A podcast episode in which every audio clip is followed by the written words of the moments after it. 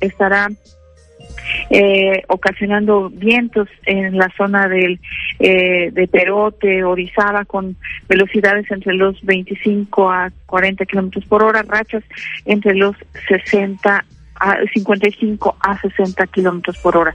Entonces, atentos porque, bueno, veríamos cambios para el día sábado al paso del Frente Frío número eh, 24.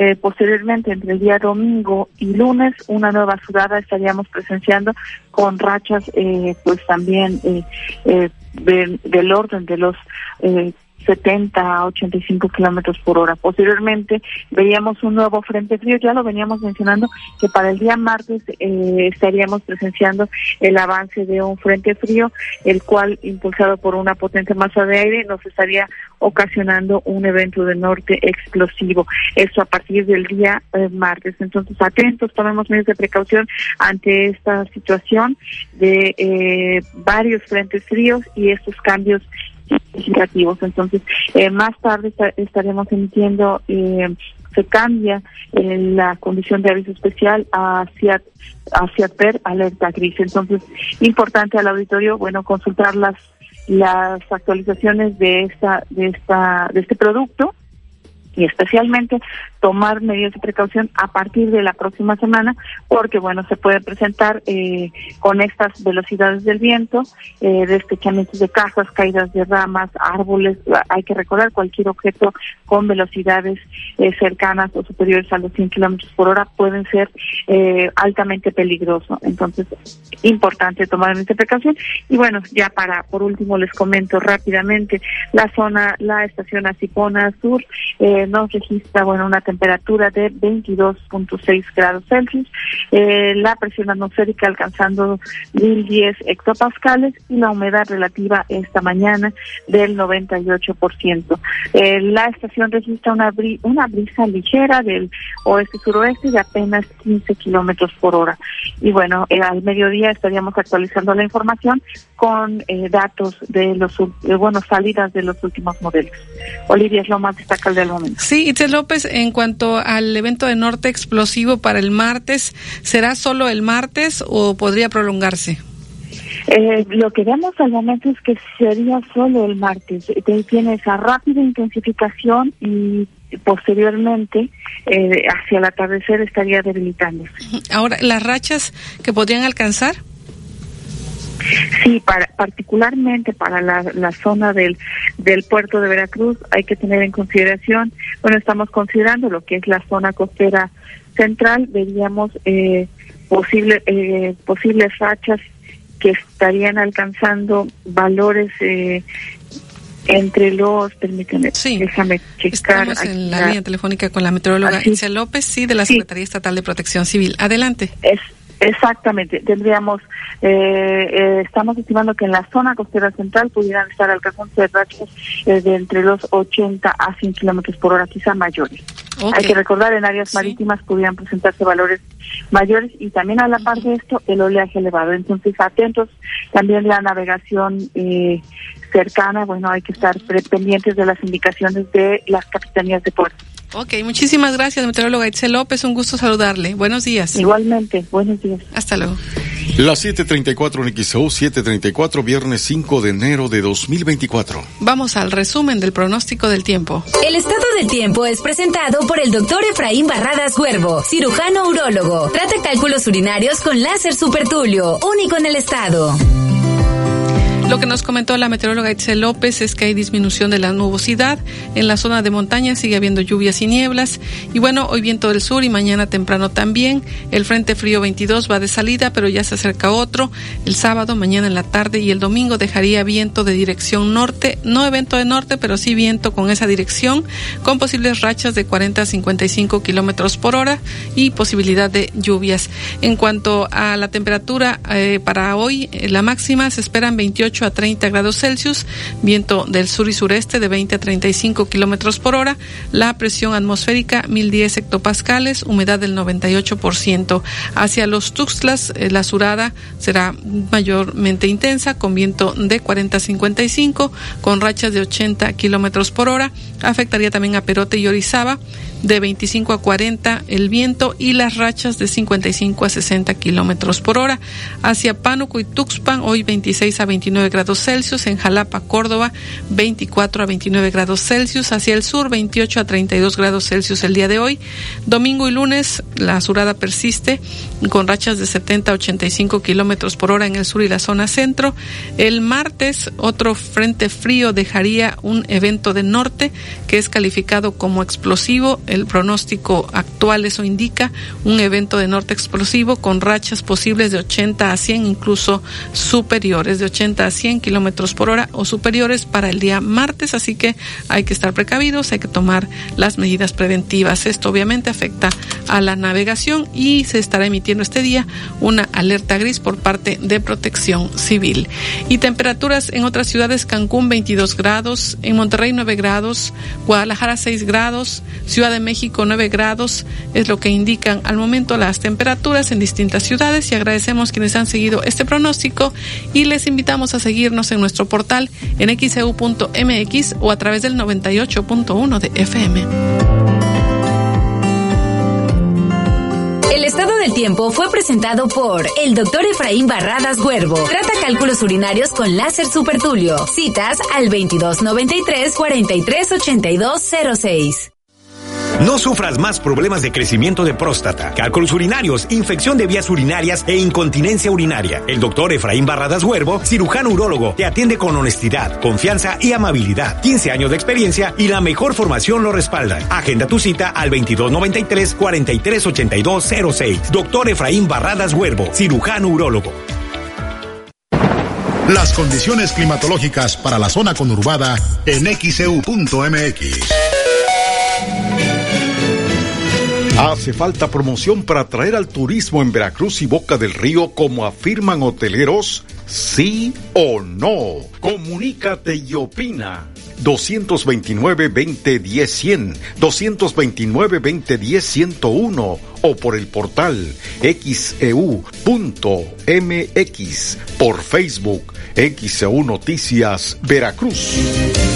El noticiero de la U. XEU 98.1 FM. Paga tu predial antes del 31 de enero en Boca del Río y recibe grandes beneficios. 50% de descuento para jubilados, pensionados y personas de la tercera edad, así como un 20% para la ciudadanía en general. Recuerda que puedes hacer tu pago a través de bocadelrío.gov.mx o directamente en los módulos ubicados en Palacio Municipal, Plaza Sol, Bomberos Conurbados, Oficinas CAB Ruiz Cortines, Las Vegas 2 y Aula Digital Dren B. Recuerda que con tu pago predial, Boca sigue mejorando. Aplican restricciones. En Gas del Atlántico te agradecemos por mantenernos en tu preferencia y te deseamos un 2024 lleno de momentos extraordinarios y sueños cumplidos. Celebremos juntos el inicio de un año lleno de oportunidades. Con Gas del Atlántico, este año haz rendir al máximo tu dinero. Pedidos al 271-747-0707. Gas del Atlántico te desea felices fiestas. Encuentra el azulito seguro y rendidor en la tiendita de tu colonia. Los Reyes Magos están en la mejor juguetería de Liverpool. Llegaron para aprovechar hasta 30% de descuento en las mejores marcas de juguetes como Monster High, Nerf, LOL y Monster Jam. Válido del 1 al 5 de enero. Consulta restricciones. En todo lugar y en todo momento, Liverpool es parte de mi vida. El doctor Efraín Barradas Huervo te invita a escuchar En Confianza de XCU. Doctor Efraín Barradas Huervo, cirujano urólogo. Trata cálculos urinarios con láser supertulio, único en el estado. Agenda tu cita al 2293 438206. Si visitas Veracruz, ven a conocer la Tlacotalpeña, auténtica cocina veracruzana. Ricas picaditas, empanadas de jaime y camarón, cazuela de mariscos, ostiones en su concha, manos de cangrejo, robalos y pámpanos al gusto. Son cubano y veracruzano en vivo. La Tlacotalpeña y la cantinita de Lara. Puro sabor jarocho. Queremos conocer tu opinión. Comunícate al 229-2010-100, 229-2010-101 y por xeu.mx. XHU 98.1 FM, en la zona centro de la ciudad y puerto de Veracruz, Veracruz, República de México, la U de Veracruz. Hasta el momento, de esto le hemos informado. Esta mañana le hemos informado que el próximo 18 de enero a las 8 de la noche en la Catedral de Veracruz se va a llevar a cabo un concierto de ópera que tiene como objetivo reunir recursos a beneficio del mismo recinto religioso, es lo que informó el padre Aurelio Mojica Limón, párroco de la Catedral de Veracruz. El sábado 6 de enero a las 18 horas se llevará a cabo la obra denominada Automaceta esto con motivo del 32 aniversario del Teatro de la Reforma, comentó Carlos León Carmona, responsable del recinto. El acceso es gratuito y está dirigido a niños y familias. Colectivos culturales y artistas independientes veracruzanos están exigiendo a la Secretaría de Cultura Federal remunerar el trabajo que realizaron al participar en el programa Alas y Raíces a las Niñas y los Niños, señaló Adriana Garza, una de las afectadas. Este jueves se realizó el festejo de Reyes Magos en el tren B de la colonia Carranza en el municipio de Boca del Río. El alcalde de Boca del Río, Juan Manuel Unanue Bascal, señaló que el ayuntamiento regaló 2.500 juguetes más una donación que recibieron de 500 juguetes. El alcalde de Boca del Río, Juan Manuel Unanue, también informó el proceso de recaudación del impuesto predial. Dice que ha sido positivo este programa ya que han reunido más de 6 millones de pesos en tres días hábiles. Luego de que se diera a conocer una ola de asaltos de parte de delincuentes en Villahermosa, Tabasco, este jueves serían más de 40 los comercios robados. Pero hasta el momento las autoridades tabasqueñas no han emitido una cifra exacta. Esto lo informó el periodista Armando de la Rosa de nuestra hermana estación XCBA en Villahermosa, Tabasco. Por su parte, el gobernador de Tabasco, el morenista Carlos Merino, dijo que suman ocho detenidos tras esta ola de asaltos y dijo que hay garantías de seguridad en esa entidad. El titular de la Secretaría de Finanzas e Planación, José Luis Lima Franco, anunció una serie de descuentos en el pago del derecho de control vehicular, el cual junto con la verificación son necesarios para evitar pagar tenencia en el estado de Veracruz. En conferencia de prensa del gobernador, el funcionario detalló que se otorgará un 10% de descuento a quienes paguen este impuesto durante el mes de enero y un 5% a quienes paguen en el mes de febrero.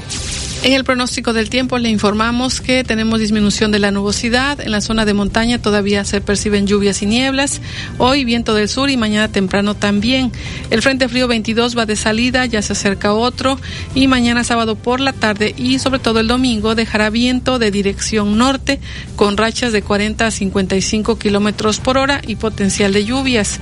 Este día en Veracruz, Boca del Río, se espera una máxima de 28 a 30 grados Celsius, viento del sur y sureste de 20 a 35 kilómetros por hora. La presión atmosférica 1010 hectopascales. La humedad del 98%. Hacia los Tuxtlas, la surada con viento de 40 a 55, rachas de hasta 80 kilómetros por hora. Afectaría Perote y Orizaba con vientos de 25 a 40, rachas de 55 a 60 kilómetros por hora.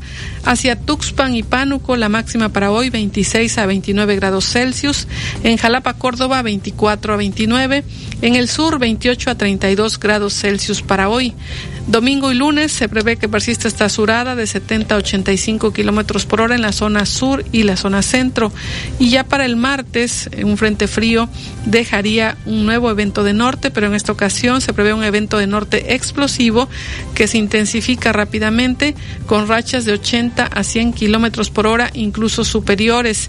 Esto afectaría la navegación y este día la Secretaría Estatal de Protección Civil estará emitiendo una alerta gris, así que hay que estar prevenidos por este próximo evento de norte explosivo para el próximo martes. Recuerde que es un pronóstico que puede variar y le recomendamos estar atentos a las actualizaciones a través de XEU.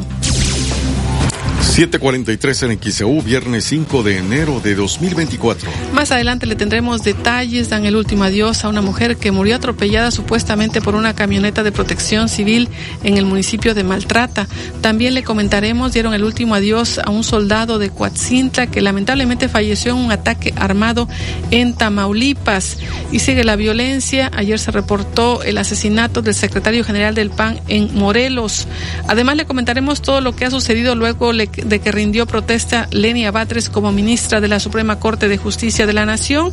Le dieron la bienvenida y ella arremetió contra la Corte. Ya la barra de abogados pide a Lenia Batres honrar la imparcialidad en la Corte. También le tendremos detalles de lo que sucede en la conferencia matutina del presidente López Obrador. Hace falta promoción para atraer al turismo en Veracruz y Boca del Río como afirman hoteleros. ¿Sí o no? Comunícate y opina. 229-2010-100, 229-2010-101 o por el portal xeu.mx, por Facebook, XEU Noticias Veracruz. El noticiero de la U, XEU 98.1 FM. Paga tu predial antes del 31 de enero en Boca del Río y recibe grandes beneficios. 50% de descuento para jubilados, pensionados y personas de la tercera edad, así como un 20% para la ciudadanía en general. Recuerda que puedes hacer tu pago a través de bocadelrío.gov.mx o directamente en los módulos ubicados en Palacio Municipal, Plaza Sol, Bomberos Conurbados, Oficinas CAB Ruiz Cortines, Las Vegas 2 y Aula Digital Dren B. Recuerda que con tu pago predial, Boca sigue mejorando. Aplican restricciones. Hola, soy Mariano Osorio, conductor de radio. Porque la vida tiene ritmo, inicia con todo este nuevo año. Inicia con los productos Yakult, que con sus miles de millones de lactobacilos casei shirota vivos pueden contribuir al cuidado de tus intestinos y fortalecer tu sistema inmunológico.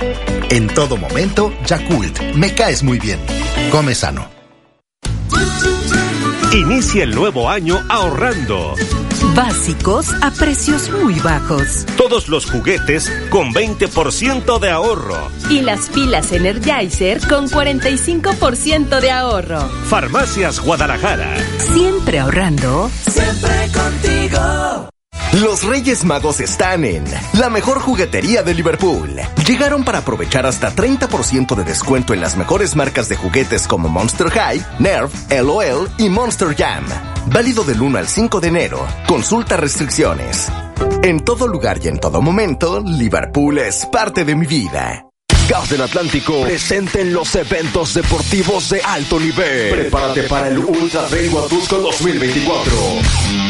3 y 4 de febrero. Múltiples distancias. Medalla personalizada con tu registro antes del 15 de enero. No te quedes fuera y únete a la aventura. Inscripciones en eventosdeportivos.com.mx. Diagonal Ultra Huatusco 2024. Gas del Atlántico. Patrocinador oficial. Pedidos al 271-747-0707. El doctor Efraín Barralas Huervo te invita a escuchar El Deportivo de la U, de lunes a viernes a las 4 de la tarde. Doctor Efraín Barradas Huervo, cirujano urólogo. Agenda tu cita al 2293-438206. Que tu voz se escuche. Comunícate al 229-2010-100, 229-2010-101 o a través de xeu.mx. XEU 98.1 FM. En XEU 98.1 FM está escuchando el noticiero de la U con Olivia Pérez. Las 7:48 en XEU, viernes 5 de enero de 2024. Comentarle lo que ayer sucedió en la Corte. Ya rindió protesta como ministra Lenia Batres. Recordemos que eh, Lenia Batres fue designada de manera directa por el presidente López Obrador luego de que el Senado no llegó a un acuerdo para seleccionar a la ministra o ministro. La ahora ministra sustituye al expresidente de la Corte, Arturo Saldívar, quien renunció un año antes de concluir su periodo de 15 años. Dicha sesión fue presidida por la presidenta de la Corte, Norma Lucía Piña, quien le impuso la toga y le entregó las credenciales. Durante la sesión, pues hubo un discurso de Lenia Batres y pues se habla de arremetió contra los ministros de la Corte. En su primer día como ministra, Lenia Batres juzgó a la Suprema Corte de Justicia de la Nación, la acusó de incurrir en excesos, de invadir funciones del legislativo y de ponerse por encima de la Constitución, al tiempo que llamó al máximo tribunal del país a autolimitar y someterse a las leyes nacionales. En un discurso inédito por su dureza, estuvo arropada por aplausos de familiares, de amigos y funcionarios morenistas que abarrotaron la corte.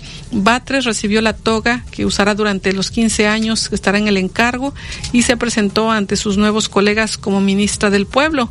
Dice quien crea que puede ridiculizarme por provenir de este pueblo mexicano, no sabe la fuerza y la grandeza que me está atribuyendo, dijo entre aplausos de sus correligionarios. Batres, primera persona que llega a la Corte designada directamente por el presidente, criticó al tribunal en un tono de reproche por anular leyes por vicios de forma. Pero vamos a escuchar cómo la recibieron al darle la bienvenida al Pleno. La ministra Yasmín Esquivel afirmó que la ministra Lenia Batres Guadarrama es una mujer de ideales que aseguran que va a enriquecer los debates.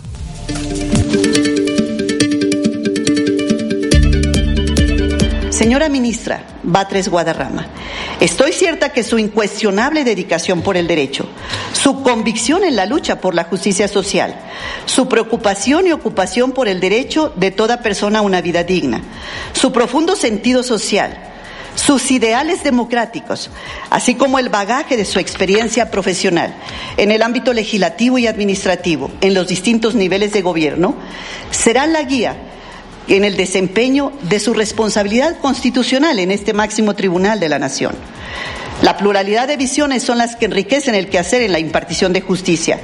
No es solo la formación académica o el desempeño profesional en los que se basan las deliberaciones de este tribunal pleno. Somos mujeres y hombres que lo conformamos, que con nuestras individualidades y particularidades generamos criterios jurídicos que dan causa a la impartición de justicia en todos los niveles de nuestro país. Hoy se une a este máximo tribunal una mujer que con una visión social nutrida, no solo por los principios e ideales, sino por la experiencia y el desempeño en el servicio público que ha sido probado y que se ha materializado en acciones que ha brindado bienestar a las mexicanas y los mexicanos. Hoy se suma a este alto tribunal de México una mujer admirable, tenaz, madre entregada, abogada con profunda vocación social, servidora pública comprometida y que ha puesto al servicio de la nación sus talentos y convicciones y que abonará en mucho a la impartición de justicia en México. Sea usted bienvenida a este pleno y a esta Suprema Corte de Justicia de la Nación, ministra Lenia Batres. 7.51 minutos del XEU, viernes 5 de enero de 2024. Fue el mensaje de la ministra Yasmín Esquivel que dio la bienvenida a Lenia Batres. Al asumir el cargo, la ministra de la Suprema Corte arremetió precisamente con este organismo. Escuchemos. Únicamente errores de procedimiento y no estudian el fondo de los asuntos, es decir, su presunta inconstitucionalidad la Constitución prevé en su artículo 17 que las autoridades deben privilegiar la solución de los conflictos sobre los formalismos procedimentales. El Poder Judicial no lo está cumpliendo. Esta Suprema Corte, por otro lado, se ha extralimitado. El carácter inimpugnable de sus decisiones la ha llevado a confundir jerarquía de la Constitución con jerarquía de la instancia. La Corte se ha colocado por fuera y por encima del trabajo que realiza la Auditoría Superior de la Federación, impidiendo efectuar auditorías de desempeño. 753 en XEU, viernes 5 de enero de 2024. Hay parte de lo que dijo Lenia Batres, ahora ministra de la Suprema Corte de Justicia de la Nación. Estuvieron entre los invitados Martí Batres, jefe de gobierno capitalino, hermano de la ministra, los secretarios de Gobernación, Economía y Energía, Luisa María Alcalde, Raquel Buenrostro y Miguel Ángel Maciel, el vocero presidencial Jesús Ramírez y la fiscal de la Ciudad de México, Ernestina Godoy. Eh, Lenia Batres también criticó a la Corte por suspender normas impugnadas en acción de inconstitucionalidad, por revivir leyes derogadas por el Congreso al invalidar las nuevas y por crear una instancia adicional ante los tribunales colegiados para los incidentes de inejecución de amparos. Y bueno, todo esto ha generado polémica, la forma en que se refirió a la Corte. Y comentarles ya la barra de abogados está pidiendo a Lenia Batres honrar la imparcialidad en la Corte. A través de un comunicado señalaron es la ocasión propicia para dar la bienvenida a la ministra Lenia Batres Guadarrama y desearle un ejercicio exitoso como integrante del máximo tribunal de nuestro país, al tiempo de hacer votos para que en su desempeño como jueza constitucional honre la objetividad e imparcialidad alejada de las preferencias políticas que durante su vida profesional ha respaldado. Asimismo, los juristas recordaron que Batres Guadarrama es la primera integrante de la Corte que asume por nombramiento directo del presidente desde la reforma judicial de 1994 ante la falta de un acuerdo entre las fuerzas políticas en el Senado. Cabe mencionar que la ahora ministra es una de las fundadoras de Morena, es hermana de Martí Batres, jefe de gobierno de la Ciudad de México. Y bueno, con la llegada de la ministra Lenia Batres, la barra mexicana de abogados espera que por encima de cualquier visión ideológica o personal prevalezca siempre el espíritu republicano, el respeto a la división de poderes, así como el ejercicio autónomo de tan elevada responsabilidad. Con la llegada de la ministra Lenia Batres, la barra mexicana de abogados espera que por encima de cualquier visión ideológica prevalezca la imparcialidad. Parte de lo que dijo la barra mexicana de abogados en un mensaje publicado en sus redes sociales, luego de la llegada y ya la toma de protesta de Lenia Batres como ministra de la Suprema Corte de Justicia de de la Nación. Las 7:55 en viernes 5 de enero de 2024. Y esté pendiente porque a las 9 de la mañana tendremos periodismo de análisis. Abordaremos este tema: ¿para qué sirve la Suprema Corte de Justicia de la Nación? ¿Qué función tiene en una democracia? A las 9 de la mañana le esperamos en periodismo de análisis. Ya en otros temas, comentarle: información local dieron el último adiós a una mujer que murió atropellada supuestamente por una camioneta de protección civil en Maltrata. Escuchemos. La señora Modesta de Dios Bermúdez, de 96 años de edad, quien murió tras ser presuntamente atropellada por una unidad oficial de protección civil municipal de Maltrata, recibió cristiana sepultura entre lágrimas y tristeza en el cementerio de la cabecera municipal. Los seres queridos imploran justicia, por lo que solicitaron a las autoridades encabezadas por el presidente municipal, Margarito Ramírez Brenis, agilizar la búsqueda y detener al presunto responsable, identificado como Alan El cual se encuentra prófugo de la justicia, ya que además otra mujer de la tercera edad se encuentra grave en un hospital de Orizaba. La misa de cuerpo presente se desarrolló en la parroquia San Pedro Apóstol, en donde el sacerdote pidió por el eterno descanso de la abuelita modesta de Dios Bermúdez, así como la pronta resignación de sus seres queridos por esta irreparable pérdida. Una vez que concluyó la misa, el cuerpo fue trasladado hasta el panteón, en donde doña Modesta recibió cristiana sepultura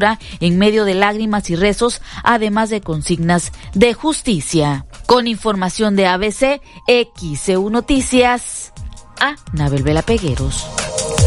Las 7:57 en XEU, viernes 5 de enero.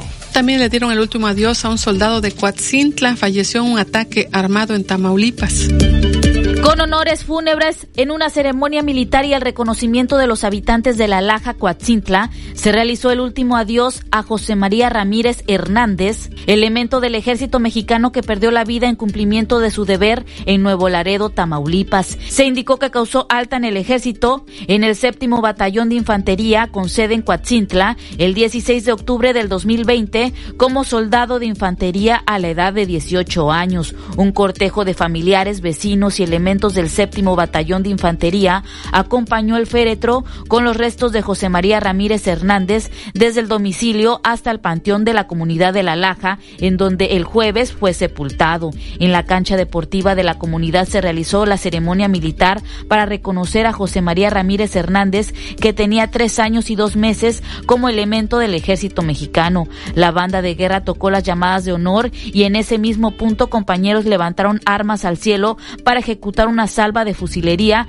como establece el ceremonial militar. En medio del dolor que provocó esta muerte, destacó el orgullo de los habitantes de La Laja que lo reconocieron por su servicio en beneficio de la nación. Con información de ABC, XEU Noticias, a Nabel Vela Pegueros.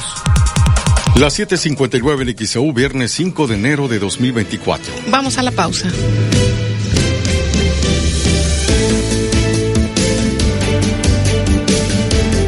Hace falta promoción para atraer al turismo en Veracruz y Boca del Río, como afirman hoteleros. ¿Sí o no? Comunícate y opina.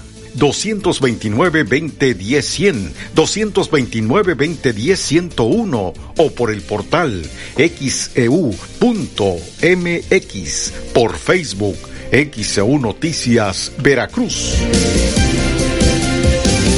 El noticiero de la U.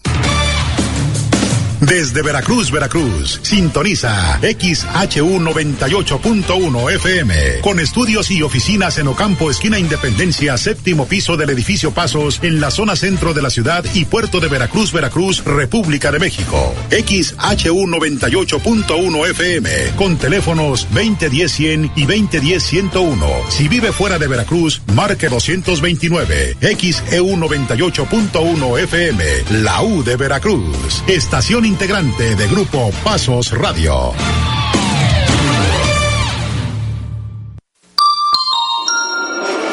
Soy Olivia Pérez y les estoy informando en el noticiero de la U. Usted escucha el noticiero de la U porque nosotros le escuchamos. 8 con un minuto en XAU, viernes 5 de enero de 2024. El secretario general del PAN en Morelos, Giovanni Lezama Barrera, fue asesinado a balazos en el interior de un gimnasio, esto en el municipio de Cuautla, donde fungía como regidor. Escuchemos este reporte. La tarde de este jueves fue asesinado a balazos Giovanni Lezama Barrera, secretario general del PAN en Cuautla, Morelos, donde fungía como regidor. Los hechos ocurrieron al interior de un gimnasio ubicado en la calle Capitán Marcos Ursúa, a donde al menos un hombre armado irrumpió y le propinó varios impactos de bala a Lezama Barrera. El ahora occiso forma parte de uno de los grupos políticos con mayor arraigo en el PAN estatal y según datos de ese instituto político, el joven regidor estaba perfilado para contender por una diputación. A través de su cuenta de ex, antes Twitter, el PRI condenó el cobarde asesinato de Giovanni Lezama y lanzó una exigencia a las autoridades. Por su parte, Lucía Mesa, precandidata del PRI PAN PRD y RSP a la gubernatura del estado de Puebla, exigió al gobernador detener la tragedia que sucede todos los días. Por su parte, el gobernador de Morelos, Cuauhtémoc Blanco, también lamentó el asesinato del regidor y expresó su condolencia a la familia y calificó el crimen como un cobarde asesinato. Con información de Alonso Talavera, XEU Noticias, a Nabel Vela Pegueros. 8 con un minuto en XEU, viernes 5 de enero de 2024. Fausto N., quien se desempeñaba como director de tránsito en el municipio de Camerino Z Mendoza, mejor conocido como Ciudad Mendoza, fue vinculado a proceso por el delito de desaparición forzada de al menos cuatro personas. Ayer la Fiscalía General del Estado informó que además de la imputación de delitos contra las instituciones de seguridad, al ex policía vial se le investiga por la desaparición forzada de cuatro personas que habían ido a la dirección de tránsito. En el mes de diciembre se informó de la desaparición de Honorio e Iliana López Espidio, de 35 y 27 años respectivamente. También Antonio Sánchez López, de 40, y Víctor Manuel Adel Sánchez, de 35, empleados de una empresa que habrían acudido a pagar una multa a la Dirección de Tránsito Municipal.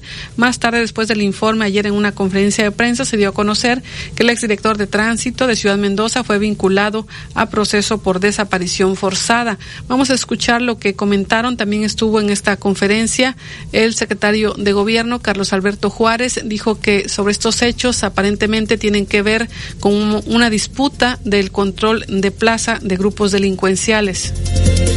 Ante los hechos ocurridos el pasado 8 de diciembre del 2023 en el municipio de Camerino Z Mendoza, que se derivó de la desaparición de cuatro personas, se informa que en la Coordinación Estatal de Construcción de Paz y Seguridad se cuentan con indicios que fortalecen la hipótesis de que la desaparición de al menos una de las víctimas está relacionada con la disputa por el control de la plaza entre la célula delictiva Sangre Nueva Z y un grupo independiente, escisión del cártel Jalisco Nueva Generación.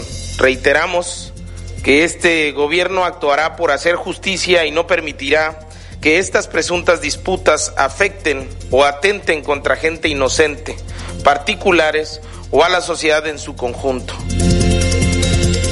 8 con 3 en XAU, viernes 5 de enero de 2024. Hay lo que comentó Carlos Alberto Juárez, secretario de Gobierno del Estado, y la fiscal Verónica Hernández Yadans dio a conocer eh, la carpeta de investigación que se inició por la desaparición forzada de cuatro personas en Ciudad Mendoza.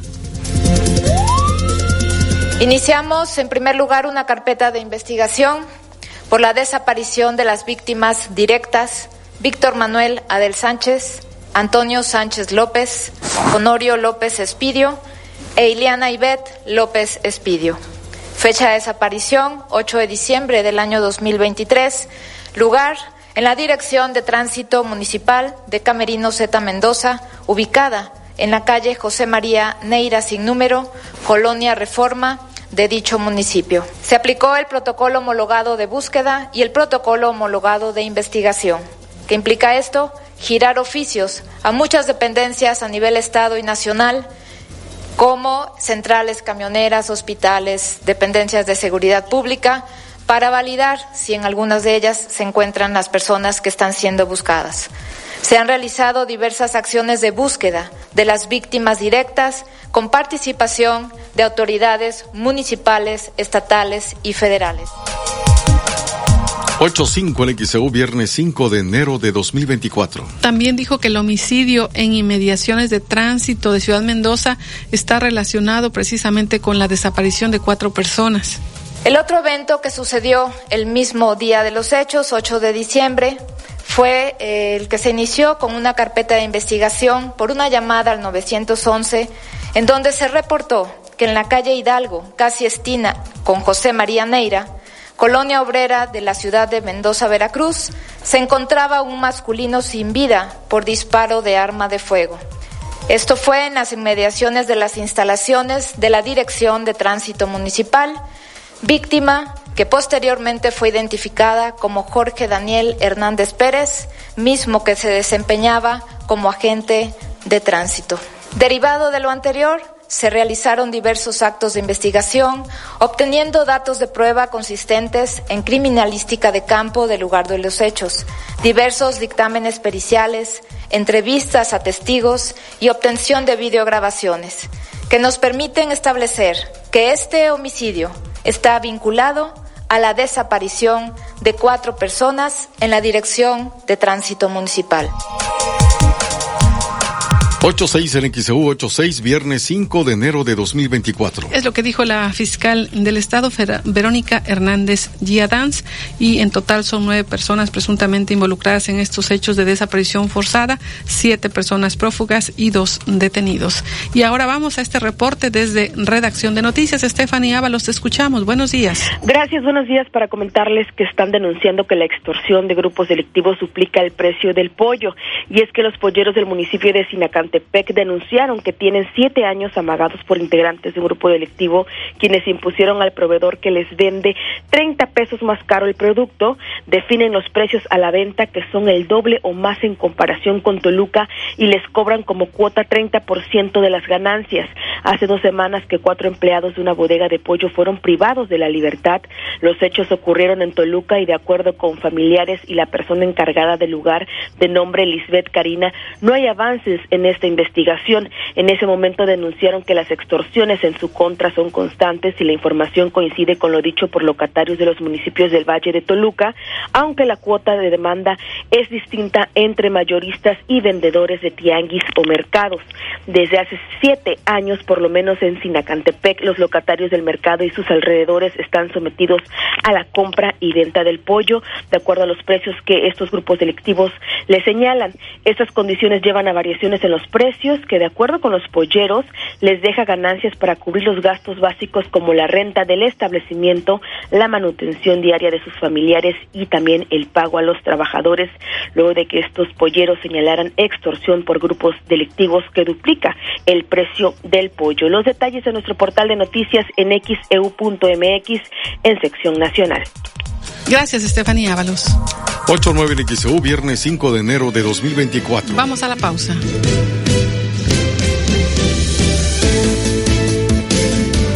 Más adelante le tendremos detalles. Eh, los eh, empresarios de la Cámara Nacional de Comercio en Veracruz están reportando que las ventas bajaron al menos un 10% el fin de año en comparación con el 2022. También le comentaremos las recomendaciones que dan expertos para los Reyes Magos para que les lleven el mejor regalo a los niños, el más adecuado. Y lamentablemente sube a 92 la cifra de personas fallecidas por el terremoto en Japón y hay 200 242 desaparecidos. También lo comentaremos qué significa que el IMSS Bienestar se quede con recursos de los estados luego de la federalización de los servicios de salud. Además, bueno, usted toma café ahora que está amaneciendo fresco. Le diremos por expertos nutriólogos qué cantidad de café es adecuada para tomar y cuándo ya es un exceso. También le tendremos antes la información deportiva.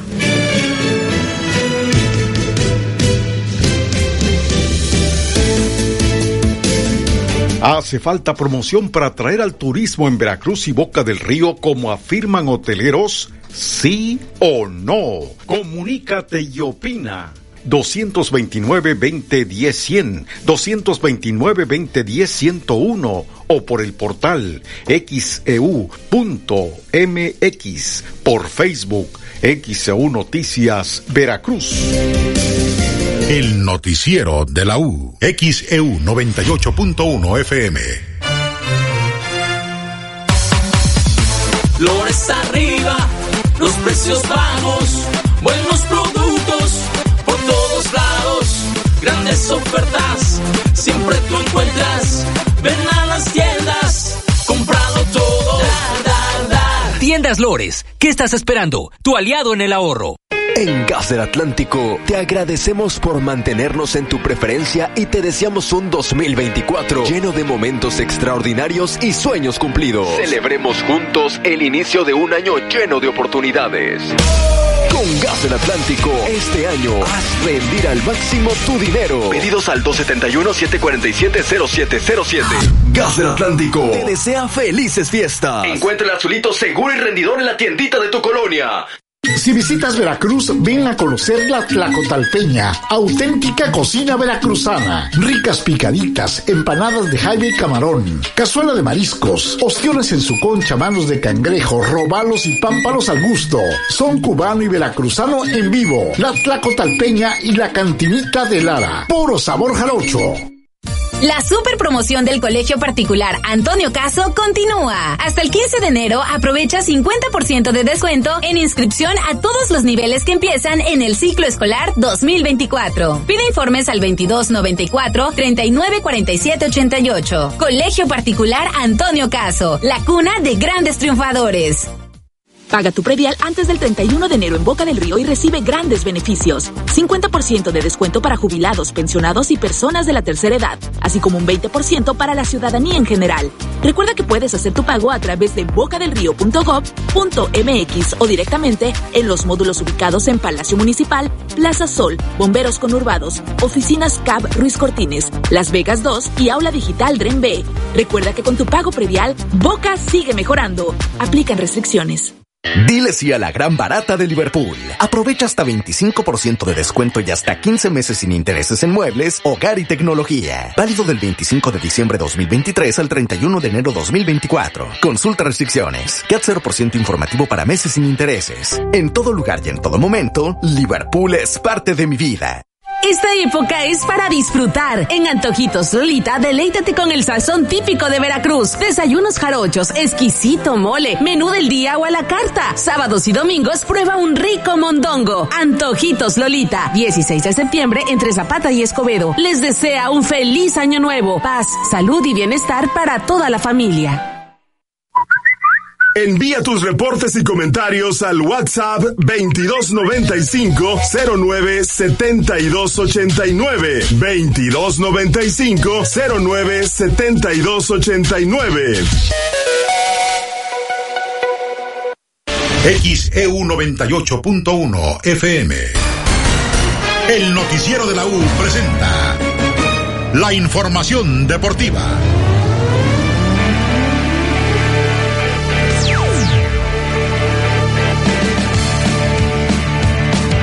Saludos amigos de XEU, soy Edwin Santana y vámonos con la información deportiva. De lo que todos están hablando es del posible regreso de Javier Hernández Balcázar. ¿Le suena el nombre? Pues me refiero a Javier Chicharito Hernández, quien podría volver a las Chivas Rayadas de Guadalajara.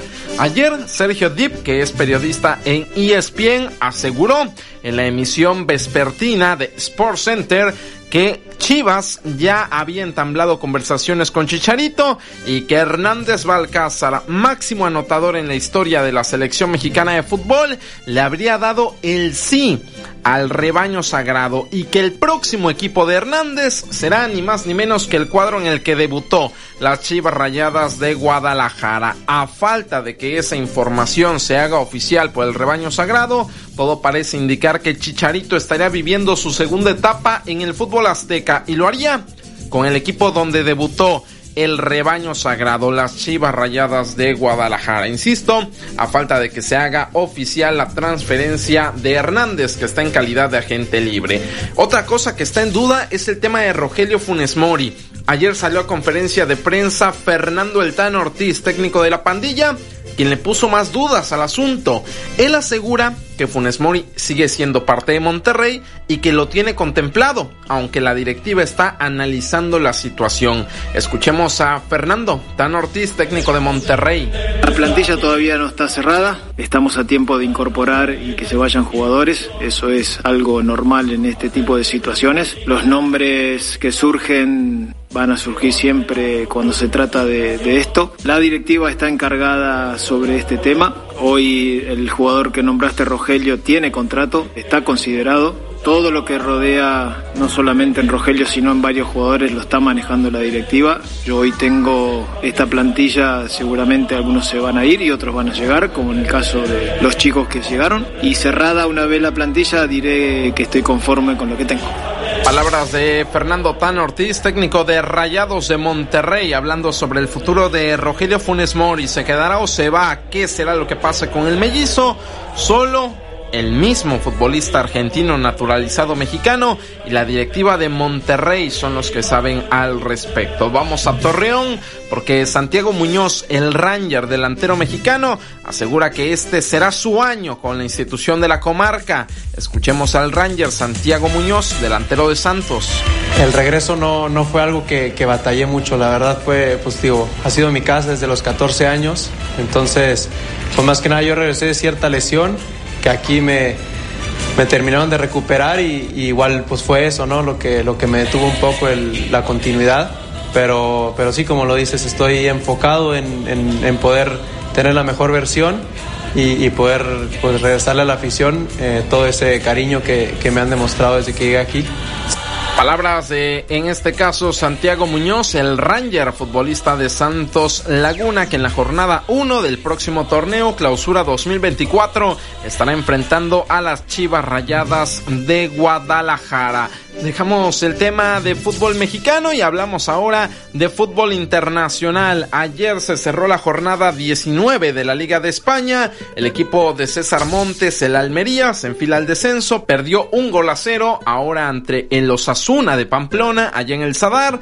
Y por su parte, el cuadro de Almería de César Montes sigue sin ganar en el torneo, es último lugar de la tabla general. Otro que no da aún es el Sevilla, perdió 2 a 0 contra el Athletic Club de Bilbao.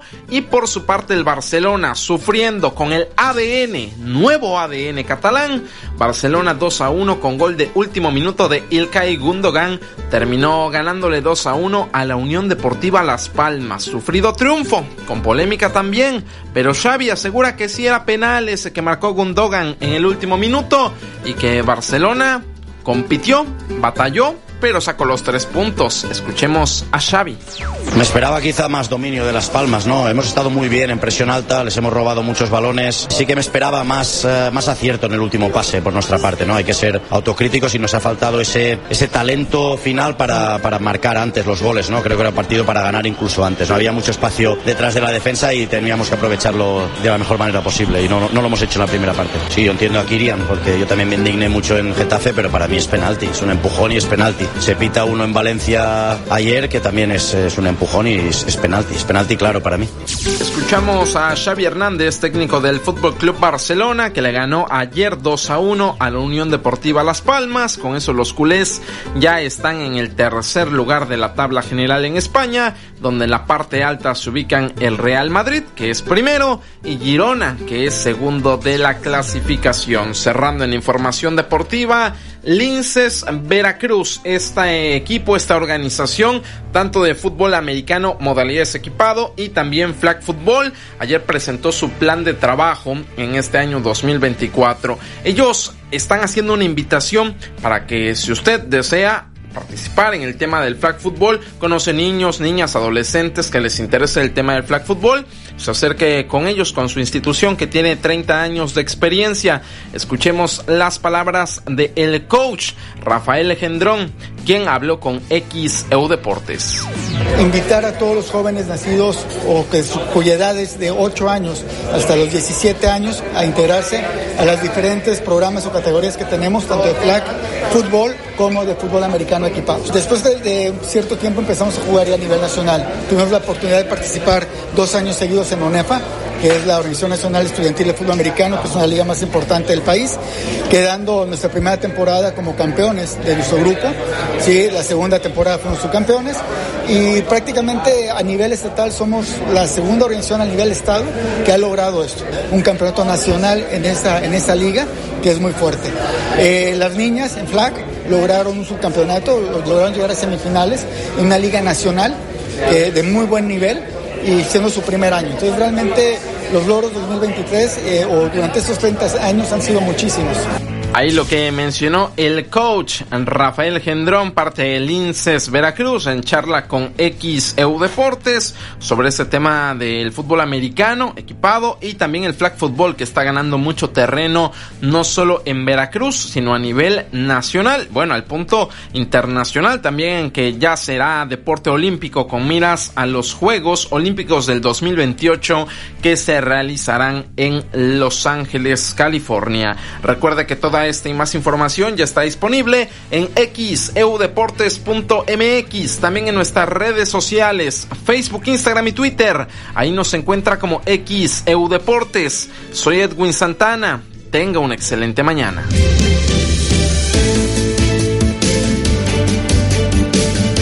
Hace falta promoción para atraer al turismo en Veracruz y Boca del Río como afirman hoteleros. ¿Sí o no? Comunícate y opina. 229-2010-100, 229-2010-101 o por el portal xeu.mx, por Facebook XEU Noticias Veracruz. Galo sería tu felicidad. No somos perfectos, pero los priistas damos resultados y sabemos gobernar. Propaganda dirigida a militantes y simpatizantes del PRI. Que tu voz se escuche. Comunícate al 229-2010-100, 229-2010-101 o a través de xeu.mx. XHU 98.1 FM, en la zona centro de la ciudad y puerto de Veracruz, Veracruz, República de México, la U de Veracruz. En XEU 98.1 FM está escuchando el noticiero de la U con Olivia Pérez. 826 en XEU, viernes 5 de enero de 2024. Y tenemos mensajes, recuerde, los puede enviar a nuestro WhatsApp 2295-097289. Nos dicen, buenos días Olivia y David, aquí con nuestro amigo don Pedro Ramírez Charrasca, con 102 años, miembro del Salón de la Fama del Béisbol Profesional de México, aquí entregándole una historia de su carrera de béisbol y él me entregó una pelota con la cual metió uno de los jonrones que batió. Es lo que nos dice el señor Lalo y nos comparte un video. Muchísimas gracias. Otro mensaje, buenos días, por favor felicitarme a mi nieta, la Ney Valentina. Hoy está cumpliendo dos añitos, gracias, siempre escucho su bonito programa. Muchas gracias por compartirlo. Felicidades a la pequeña, la Ney Valentina Díaz Montoro. Otro mensaje, buen día, Olivia David, les saludo. Carlos Jacome desde Soledad. ¿Podrían repetir el, el calendario de de la pensión del bienestar ya se lo hicimos llegar, es el calendario, hoy le toca la letra C, de acuerdo a lo que ha informado las autoridades de la Secretaría del Bienestar. Otro mensaje, soy el campesino de Mata de Indio, ustedes saben cuándo darán el apoyo al campo, eh, no han informado, pero estaremos preguntando. Vamos a dar lectura a otros mensajes. El señor Raúl González Paz, mi inquietud es por qué en los operativos de tránsito te quitan la moto por falta de algún documento. Estoy de acuerdo si no traen el documento. En lo que no estoy de acuerdo es que en la plana donde se llevan las motos le caben como 20 motos, pero cuando vas a pagar te cobran una grúa por moto. Cuando se llevan varias motos en una sola grúa es lo que nos comenta el señor Raúl González Paz. Y hay más mensajes. Así es, Olivia, tenemos más mensajes de nuestra audiencia. Gracias por comunicarse al 2295-097289, al 229-2010-100, 229-2010-101. El señor Ramón Lugo, él reporta un hundimiento en el cruce de Altamirano y la calle de víctimas del 5 y 6 de julio. Fue señalizado, pero no lo reparan, ya tiene meses. Gracias por comunicarse. 828 en Tenemos este reporte desde Redacción de Noticias, Alexandra Burch. ¿Qué nos comentas? Buenos días. Buenos días, Olivia. Pues informar que Estados Unidos continúa pendiente de la desclasificación de documentos judiciales relacionados con el fallecido financiero Jeffrey Epstein, acusado de tráfico y abuso sexual de menores. Esto luego de que las autoridades comenzaran a develar los nombres de decenas de personas mencionadas en una demanda de 2015. Se trata de una demanda por difamación ya cerrada, presentada por Virginia Giuffre, una de las principales denunciantes de Epstein contra el examante y socia de este, la heredera británica Ghislaine Maxwell. La abogada de Giuffre, Sigrid McCauley, dijo en un comunicado que la desclasificación responde a interés público, ya que la información ayuda a entender cómo Epstein operó su vasta empresa global de tráfico sexual y se salió con la suya durante décadas. Las casi mil páginas publicadas constatan los lazos de Epstein con figuras prominentes como Andrés de Inglaterra o el expresidente Bill Clinton y también aclara la mención de otras como Leonardo DiCaprio o Naomi Campbell y también plantea nuevas incógnitas como quién puede ser un presidente español a quien conoció Geoffrey. Ser mencionado en los documentos no implica ningún tipo de culpabilidad, ya que incluyen desde correos electrónicos hasta listas de potenciales entrevistados y muchos nombres y textos que continúan ocultos. Los interrogatorios a Joanna Hoberg, víctima de Epstein y a la que éste pagaba por hacerle masajes sexuales, contienen alegaciones de que el príncipe Andrés le tocó los pechos en la mansión del financiero en Manhattan cuando ella tenía 21 años de edad. Hoberg también testificó que Epstein le llegó a comentar que el expresidente estadounidense Bill Clinton le gustaban jóvenes, refiriéndose a las chicas. Clinton, sobre el que él no pende ninguna acusación, asegura que no sabía de los crímenes y los abogados de Jufrey intentaron infructuosamente citarlo a declarar por ser una persona clave que puede dar información sobre su cercana relación con la acusada. También se sabe que la víctima menciona al ilusionista David Copperfield, que presuntamente estuvo en una cena en casa de Epstein en la que había una chica supuestamente en edad escolar y revela que Copperfield cuestionó sobre si sabía si las chicas estaban recibiendo dinero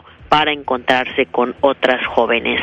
Otras celebridades aparecen mencionadas, pero solo en las preguntas de los fiscales y entre los nombres que salen a relucir es el de los actores Leonardo DiCaprio, de Cameron Díaz, de Kate Blanchett, de Bruce Willis y de Kevin Spacey, así como de la modelo Naomi Campbell, el científico Marvin Minsky, el cineasta George Lucas o de políticos como Al Gore. También Scobert dice que no los conoció, pero que Epstein lo citaba al teléfono mientras le hacía masajes. Además admitió haber conocido al expresidente Donald Trump, al que niega haber masajeado, y al agente de modelos Jean-Luc Brunel, que se suicidó en prisión en 2022, acusado de suministrar a chicas a Epstein. Robert también menciona que oyó a Epstein llamar a alguien para encontrar a chicas en Hawái para enviar a Frederick Fekay, un conocido peluquero de Hollywood y un empresario. También se ha dado a conocer que ya también están deslindando al cantante Michael Jackson, a quien también vinculaban a estos crímenes de Epstein. Y pues es la información, es lo que se ha dado a conocer, la lista de nombres y todo lo relacionado al caso de Jeffrey Epstein, que seguirá dando de qué hablar y se, se seguirá dando a conocer su información sobre este polémico caso. La información, por supuesto, la pueden encontrar en nuestro sitio de internet en en la sección internacional. Ahí están los detalles, Olivia. Es el reporte. Buenos días. Gracias, Alexandra Bush. 832 en XEU, viernes 5 de enero de 2024. Regresamos después de la pausa. Hace falta promoción para atraer al turismo en Veracruz y Boca del Río, como afirman hoteleros, sí o no. Comunícate y opina. 229-2010-100, 229-2010-101 o por el portal xeu.mx, por Facebook XEU Noticias Veracruz. El noticiero de la U, XEU 98.1 FM. Año nuevo espectacular al mejor precio en tiendas continuo, como en este refrigerador Samsung 11 pies color silver inverter con 10 años de garantía en compresor que te lo llevas por solo 8,499 de contado o con crédito continuo por solo 550 pesos quincenales y empiezas a pagar hasta marzo del 2024. Ven a tiendas continuo y compruébalo. Tiendas continuo, productos de calidad al mejor precio. Vigencia el 31 de enero del 2024. Consulte términos y condiciones en tienda. Pago quincenal calculado a 24 quincenas. Crédito sujeto a la aprobación. Hola, soy Mariano Osorio, conductor de radio. Porque la vida tiene ritmo, inicia con todo este nuevo año. Inicia con los productos Yakult, que con sus miles de millones de lactobacilos casei shirota vivos pueden contribuir al cuidado de tus intestinos y fortalecer tu sistema inmunológico. En todo momento, Yakult, me caes muy bien. Come sano. Lores arriba, los precios bajos. Ya abrimos Tiendas Lores. Esperamos a partir de las 8 de la mañana en la Avenida Oriente 1, esquina Calle Sur 1, del municipio de Jamapa, Veracruz. Ya abrimos Tiendas Lores. Tiendas Lores, ¿qué estás esperando? Tu aliado en el ahorro. Inicia el nuevo año ahorrando. Básicos a precios muy bajos. Café Molière clásico de 50 gramos, 29.90. Avena instantánea Granvita, 30 y 35 gramos, lleva 2 por 10 pesos. Farmacias Guadalajara. Siempre ahorrando. Siempre contigo. Para el predial en Veracruz, si pagas antes, pagas menos. Aprovecha los descuentos que durante enero tenemos para ti. 20% en el pago anual anticipado y el 50% a personas registradas en el padrón de pensionados, jubilados, tercera edad, discapacitados, madres solteras y víctimas indirectas de los delitos de desaparición forzada. Paga en cajas del edificio Trigueros, módulos distribuidos por toda la ciudad o en línea desde tesoreriavirtual.veracruzmunicipio.gov.mx. Ayuntamiento de Veracruz, nuestro puerto, nuestra casa. Pasaron las fiestas. ¿Y tus lentes? Me los pisaron. Me los robaron. Me los cambiaron. Por eso hay que tener dos. Óptica París. Díaz Mirón, casi esquina Abasolo. Martí 512, Fraccionamiento Reforma. Plaza Express Las Palmas y Plaza Las Américas.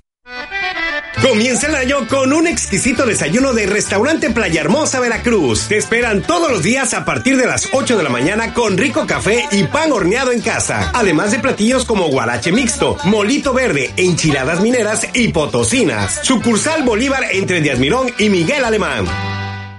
Si visitas Veracruz, ven a conocer la Tlacotalpeña, auténtica cocina veracruzana. Ricas picaditas, empanadas de jaime y camarón, cazuela de mariscos, ostiones en su concha, manos de cangrejo, robalos y pámpanos al gusto. Son cubano y veracruzano en vivo. La Tlacotalpeña y la cantinita de Lara. Puro sabor jarocho. Dile sí a la gran barata de Liverpool. Aprovecha hasta 40% de descuento y hasta 9 meses sin intereses en ropa, zapatos y accesorios para toda la familia. Válido del 25 de diciembre 2023 al 31 de enero 2024. Consulta restricciones. CAT 0% informativo para meses sin intereses. En todo lugar y en todo momento, Liverpool es parte de mi vida. Envía tus reportes y comentarios al WhatsApp 2295 09 7289 2295 09 7289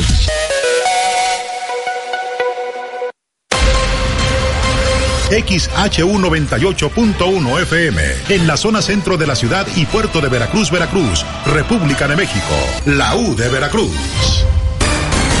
En XEU 98.1 FM está escuchando el noticiero de la U con Olivia Pérez. 8.37 en XEU, viernes 5 de enero de 2024. Nos eh, reportaban que uh, hay basura acumulada en el fraccionamiento Los Pinos y en la unidad habitacional Ruiz Cortines. Nos reportaban que las calles estaban repletas de basura. Reportamos a Limpia Pública y nos informaron en Limpia Pública ayer que ya atendieron este reporte. Sin embargo, hoy nos están reportando que hay otras calles que eh, siguen con acumulamiento de basura. Son las calles Arrillaga, JF Molina, Avenida Veracruz, Matamoros, Bugambilias y Las Rosas, esto en fraccionamiento Los Pinos y en la unidad habitacional Ruiz Cortines en la zona norte de Veracruz. Y hay más mensajes en la calle Equidad entre Otón y Zamora de la colonia Hidalgo, hay una fuga de agua, tiene más de un mes y Grupo Más dice no va a repararla. Ojalá nos pudieran poner en el nombre para ver quién nos está reportando. Agradecemos su mensaje. Hay otro más, mm, tampoco nos pone nombre, dice que su mamá es letra A en el apellido.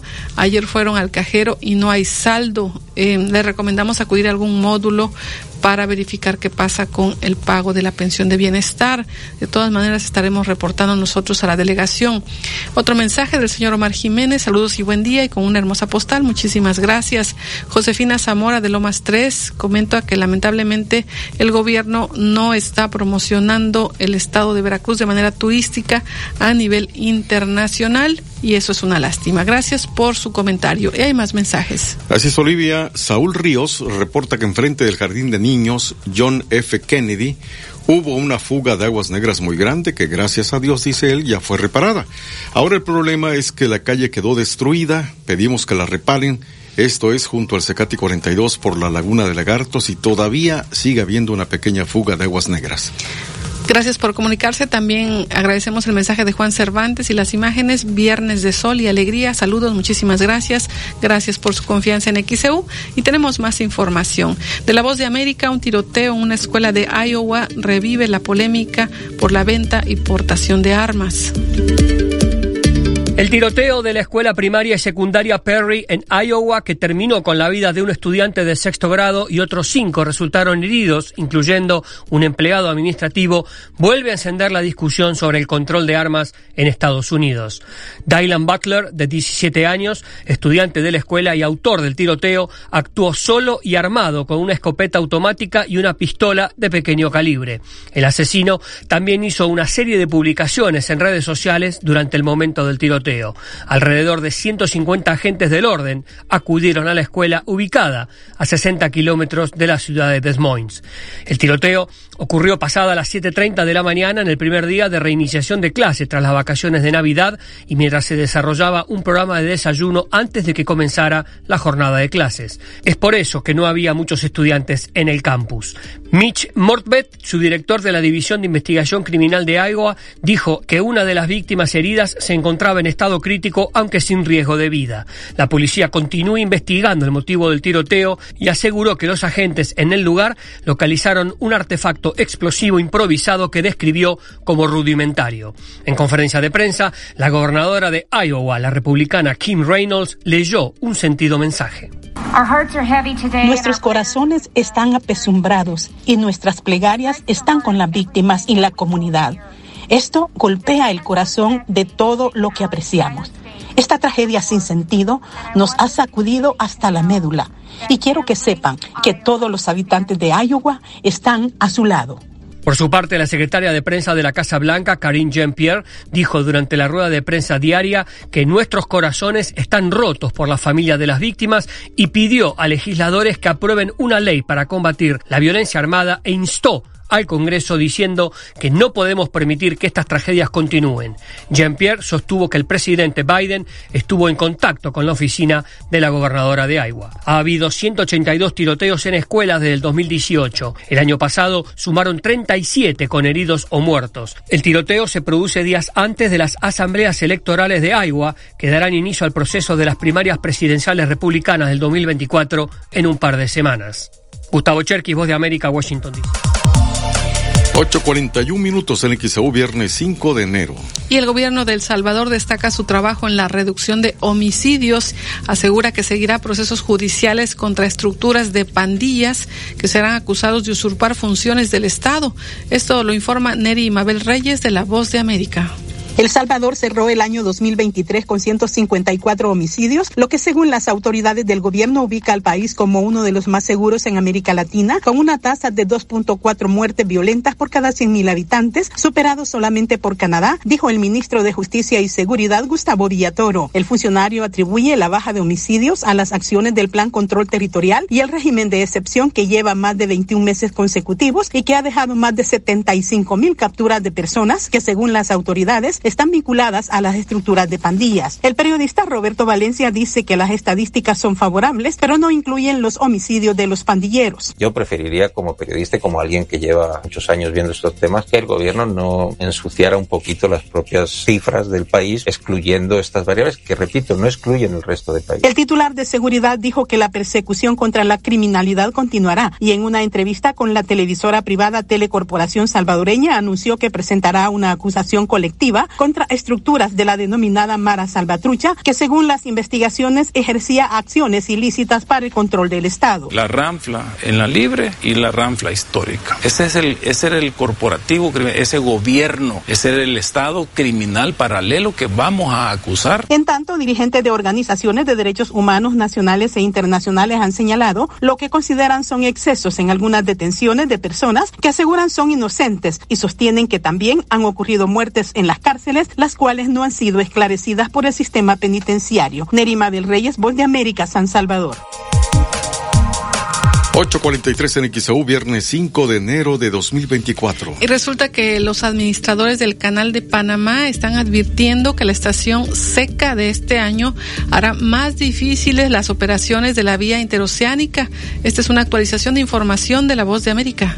La crisis hídrica que vive el canal de Panamá y que ha llevado a restringir el número de tránsito por la vía interoceánica hasta 22 buques al día en la actualidad requiere de medidas urgentes y además un pronunciamiento por parte del gobierno sobre las alternativas para evitar un colapso de la ruta, sostienen expertos de la Unión de Prácticos del Canal de Panamá que enviaron una carta al presidente de la República, Laurentino Cortizo, en la que manifiestan su preocupación por la inacción por parte del Estado y la falta de decisión sobre la expansión de la cuenca hidrográfica del canal hacia el río Indio. Los propios directivos del canal de Panamá han expresado que construir un embalse en el río Indio le sumaría hasta 15 tránsitos diarios adicionales y ofrecería más agua para operaciones y consumo. Edith Córdoba, gerente de división del canal de Panamá, expresó a EcoTV Panamá. El equivalente en tránsitos eh, es entre 11 y 15 tránsitos adicionales a la capacidad del canal que tiene actualmente y eso eh, equivale valdría más o menos a todo el agua potable que se utiliza actualmente. Por su parte, los expertos indicaron que desde finales de septiembre del año pasado, el ministro de Asuntos del Canal, Aristides Arroyo, presentó la propuesta para ampliar la cuenca y eliminar la limitante que tiene la autoridad del Canal de Panamá de construir un nuevo embalse. Sin embargo, no ha habido respuesta por parte del Ejecutivo. No obstante, los administradores de la ruta interoceánica han señalado que un proyecto de esta envergadura tomaría años para desarrollarse. Estaríamos hablando de seis, siete años de periodo de construcción, más, más toda la etapa de citación, adjudicación. En septiembre del 2023, la Junta Directiva del Canal de Panamá entregó una propuesta al Ejecutivo en la que solicitó la definición de los límites de la cuenca, incluyendo en ella áreas de interés para el desarrollo de iniciativas de su programa hídrico, a la vez que solicitaron la derogación de la Ley 28 del 2006, que prohíbe que el canal construya nuevos embalses. Sala de redacción, Voz de América. 846 en XEU, viernes 5 de enero de 2024. Vamos a la pausa.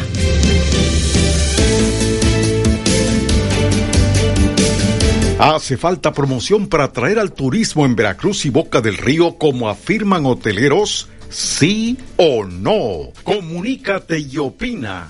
229-2010-100, 229-2010-101 o por el portal xeu.mx,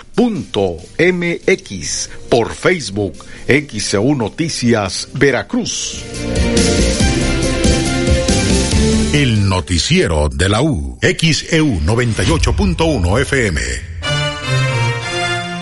El doctor Efraín Barralas Huervo te invita a escuchar El Deportivo de la U, de lunes a viernes a las 4 de la tarde. Doctor Efraín Barralas Huervo, cirujano urólogo. Agenda tu cita al 2293-438206. El 2024 llévatelo relajado con tu pago anual anticipado. Paga por adelantado tu servicio de agua y aprovecha los descuentos y beneficios que Grupo Más te brinda. Solo acuda a cualquiera de nuestras sucursales comerciales, oficinas móviles o contáctanos por llamada a WhatsApp al 2294 54 65 50 en nuestras redes sociales oficiales y en el sitio grupomasagua.com. Tienes hasta el 30 de marzo. Este año nuevo con tu pago anticipado, juntos hacemos más. Los Reyes Magos están en la mejor juguetería de Liverpool. Llegaron para aprovechar hasta 30% de descuento en las mejores marcas de juguetes como Monster High, Nerf, LOL y Monster Jam. Válido del 1 al 5 de enero. Consulta restricciones. En todo lugar y en todo momento, Liverpool es parte de mi vida. Para el predial en Veracruz, si pagas antes, pagas menos. Aprovecha los descuentos que durante enero tenemos para ti. 20% en el pago anual anticipado y el 50% a personas registradas en el padrón de pensionados, jubilados, tercera edad, discapacitados, madres solteras y víctimas indirectas de los delitos de desaparición forzada. Paga en cajas del edificio Trigueros, módulos distribuidos por toda la ciudad o en línea desde tesoreriavirtual.veracruzmunicipio.gov.mx. Ayuntamiento de Veracruz, nuestro puerto, nuestra casa. ¿Buscas un departamento en Boca del Río? Conoce Agua Dulce 485 en La Tampiquera. Amplios departamentos desde 1.895.000 pesos con una o dos recámaras, con o sin balcón, desde 85 metros cuadrados de libertad. Comunícate ahora 229-989-0242, 229-989-0242 o al WhatsApp 229-509-7181, 229-509-7181. Agua Dulce 485, fraccionamiento La Tampiquera, en Boca del Río. Gas del Atlántico presente en los eventos deportivos de alto nivel. Prepárate para el Ultra Trail Huatusco 2024. 3 y 4 de febrero. Múltiples distancias. Medalla personalizada con tu registro antes del 15 de enero. No te quedes fuera y únete a la aventura. Inscripciones en eventosdeportivos.com.mx. Diagonal Ultra Huatusco 2024. Gas del Atlántico. Patrocinador oficial. Pedidos al 271-747-0707. Envía tus reportes y comentarios al WhatsApp 2295 09 7289 2295 09 7289 XEU 98.1 FM. En XEU 98.1 FM está escuchando el noticiero de la U con Olivia Pérez.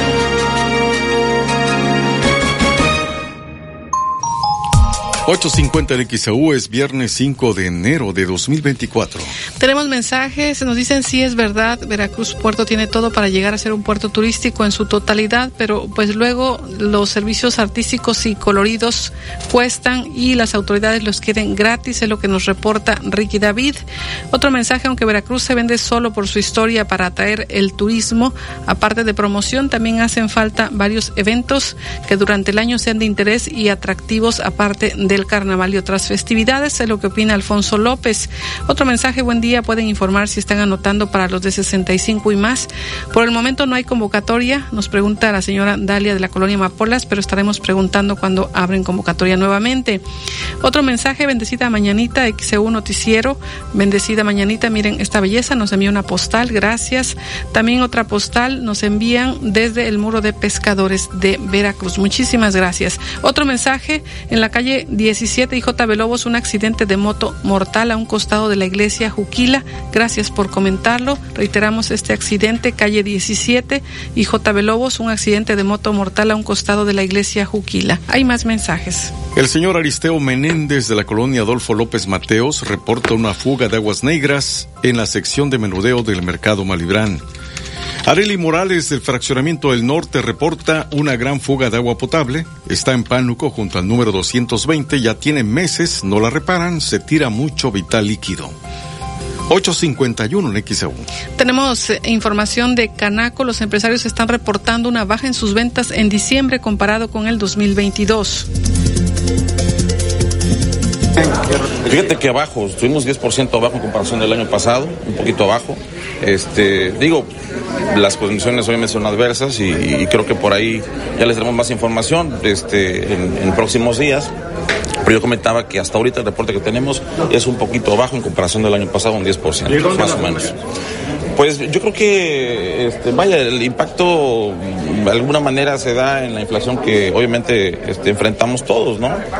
Una de ellas es la, inflación, la contracción económica, no nos favorece y bueno, en, esta ocasión, ahorita, hasta ahorita les, comento, ¿no? Tenemos este, más o menos en comparación al año pasado un 10% abajo, ¿no? Entonces espera un inicio de año complicado. Un inicio de año, complicado, pero yo creo que el, inicio de año complicado y no nada más el inicio del año, todo el año va a ser complicado. Son, son épocas electorales, luego la economía se contrae también, obviamente.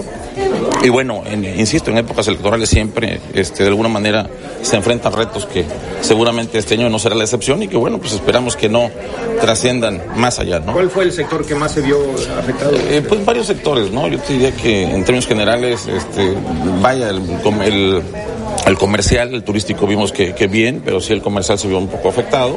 Este, pudiera ser que a lo mejor haciendo un balance, recordemos que el, el buen fin este, nos, dejó un balance positivo de un 15% arriba en comparación del año pasado y que tal vez ahí se vio reflejado esa disminución ahorita, ¿no? En, en, ese sentido, ¿no? Pero bueno, este, esperamos que las condiciones puedan ser favorables este 8.53 en XAU, viernes 5 de enero. Es lo que reportó Eddie Alberto Martínez Tejeda, presidente de Canaco en Veracruz y Boca del Río.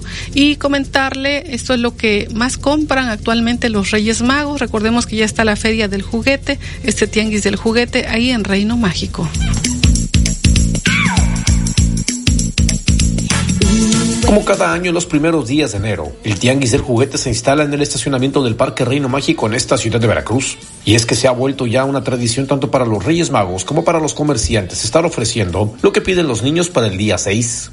Desde este miércoles por la mañana ya se encontraba la mayoría de los que trabajan en el lugar, tanto locales como del estado de Puebla, quienes ponen a la venta juguetes artesanales y demás para la diversión de los pequeños. Se pueden ver muñecos de diferentes materiales, desde madera hasta de barro, no dejando de existir a pesar de la invasión de la tecnología o electrónicos.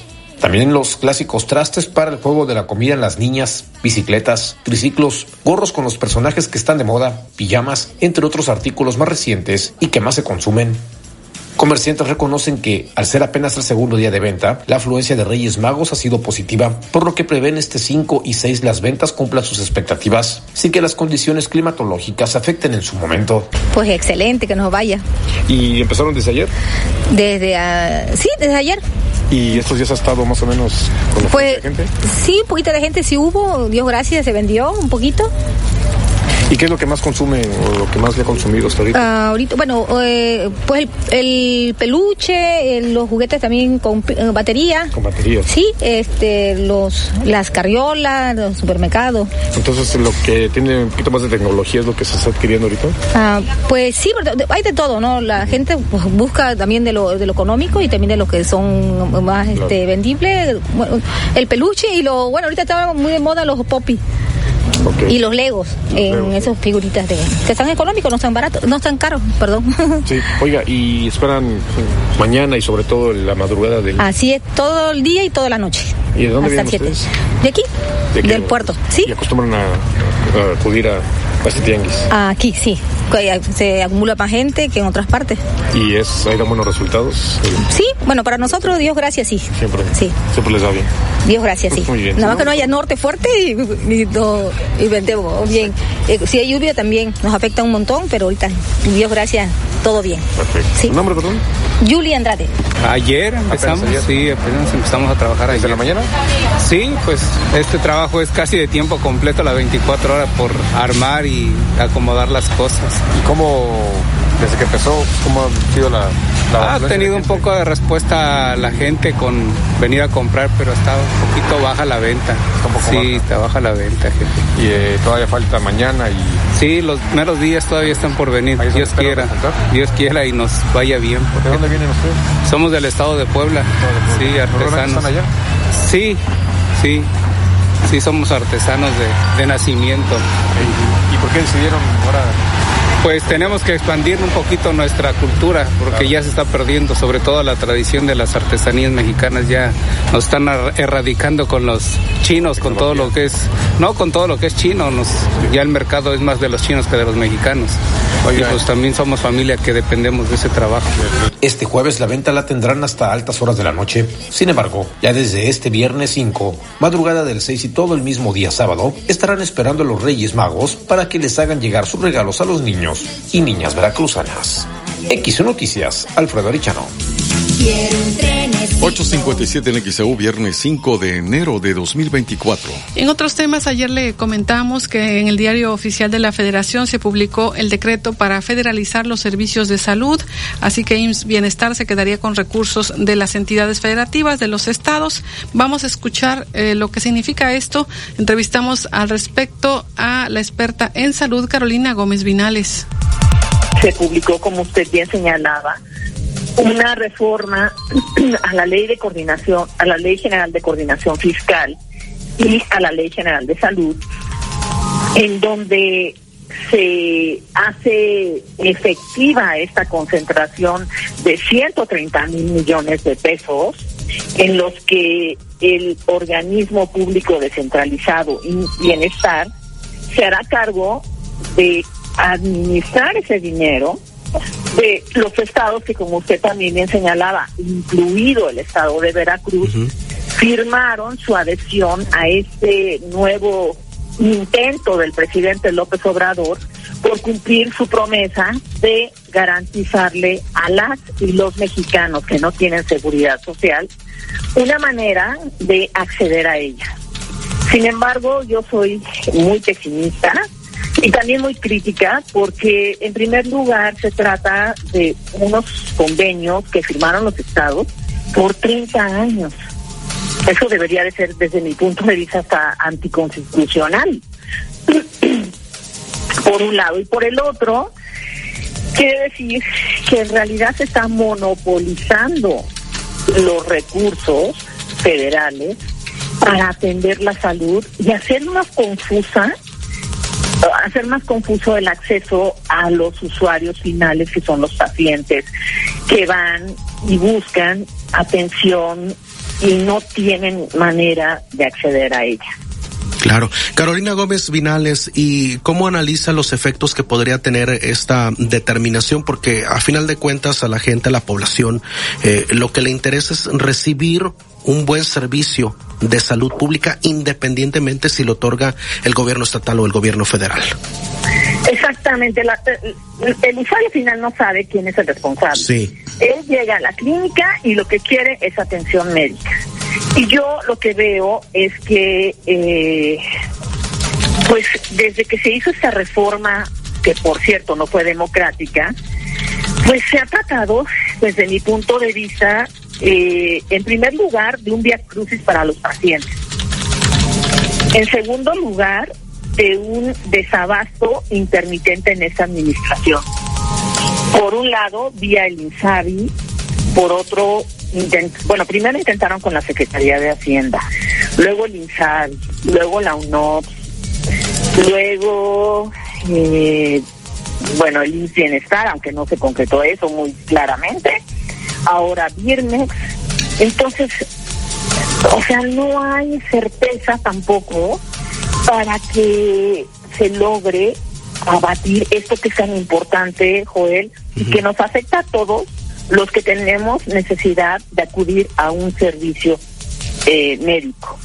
Y quiero dar un dato nada más que no es mío, sino es del INEGI, que son que seis de cada diez personas acudimos a servicios privados en 2022, lo cual es muy delicado porque quiere decir que el 40% del gasto total en salud es gasto de bolsillo.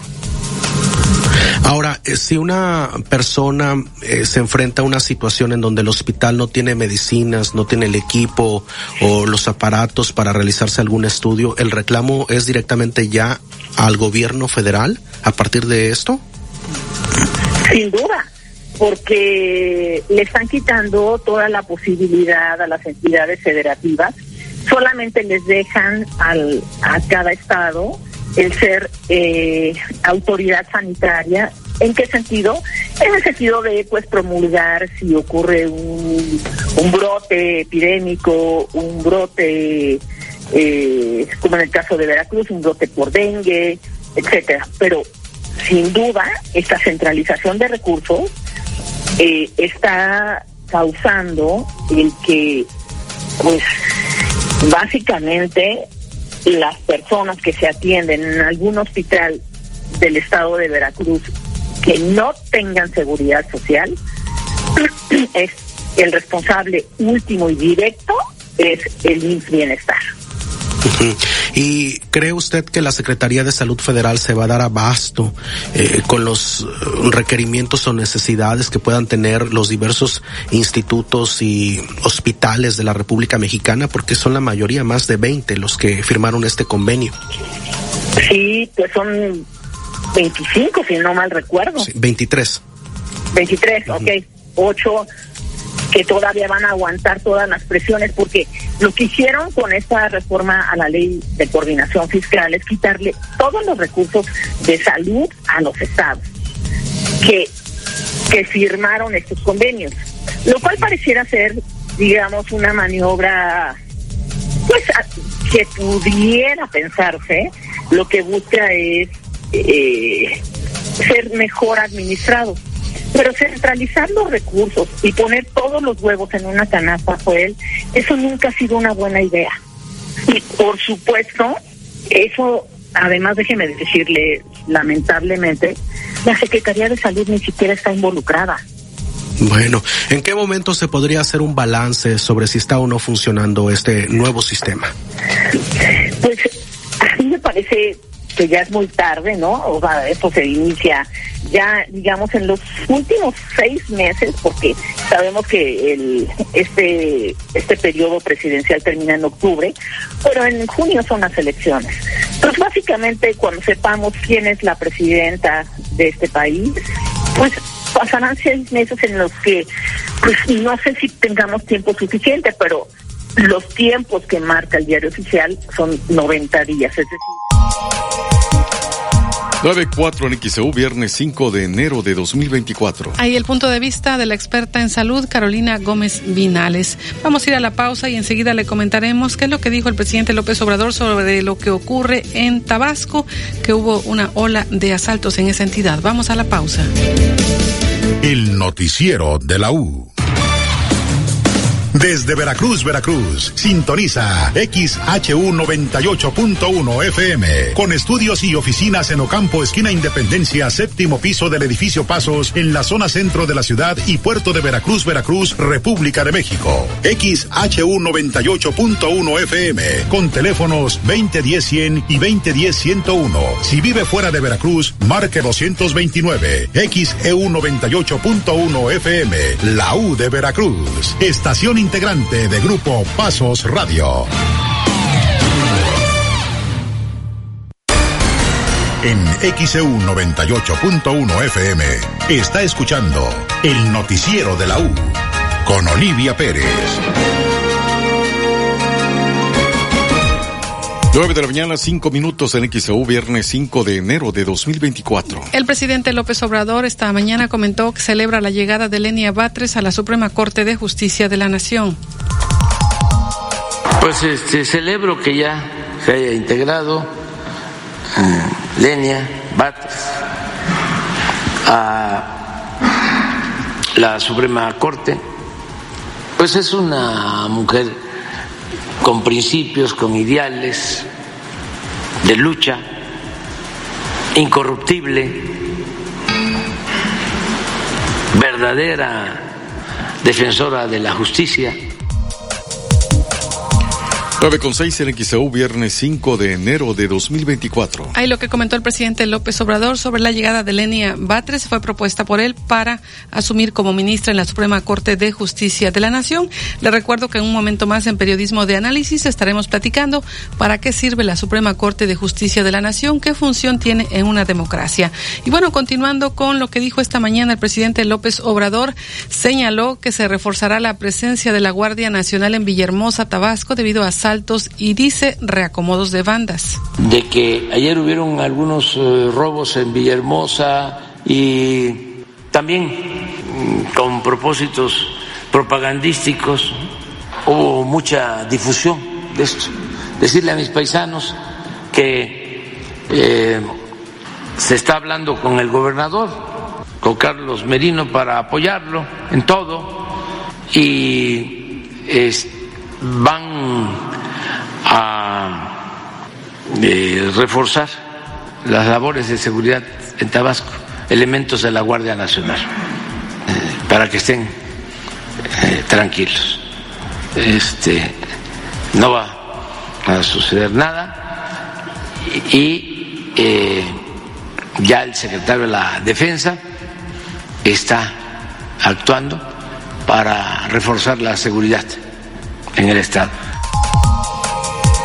9 con 7 en XAU, viernes 5 de enero de 2024. Es lo que dijo el presidente López Obrador. En otros temas hay mensajes, nos preguntan en dónde reponen las tarjetas de bienestar que vencen en enero 2024.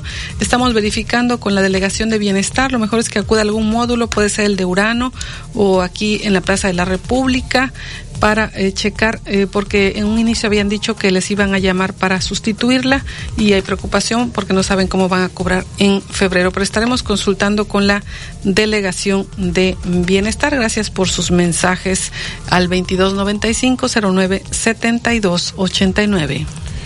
9 con 8 en XEU 98 tenemos otro llamado. Esperanza López en Infonavit Buenavista reporta fuga de agua potable. Es en andador mexicano y andador transísmico. Más mensajes aparte de promoción al turismo, hace falta educación vial. El peatón sufre al cruzar las calles del centro histórico. Es lo que opina Antonio Novelo de Boca del Río. Muchísimas gracias por sus comentarios y agradecemos mucho su atención. Recuerde que todo lo que ha escuchado lo puede leer en nuestro portal en xeu.mx. A continuación, quédese en periodismo de análisis. Platicaremos para qué sirve la Suprema Corte de Justicia de la Nación, qué función tiene en una democracia. Buenos días.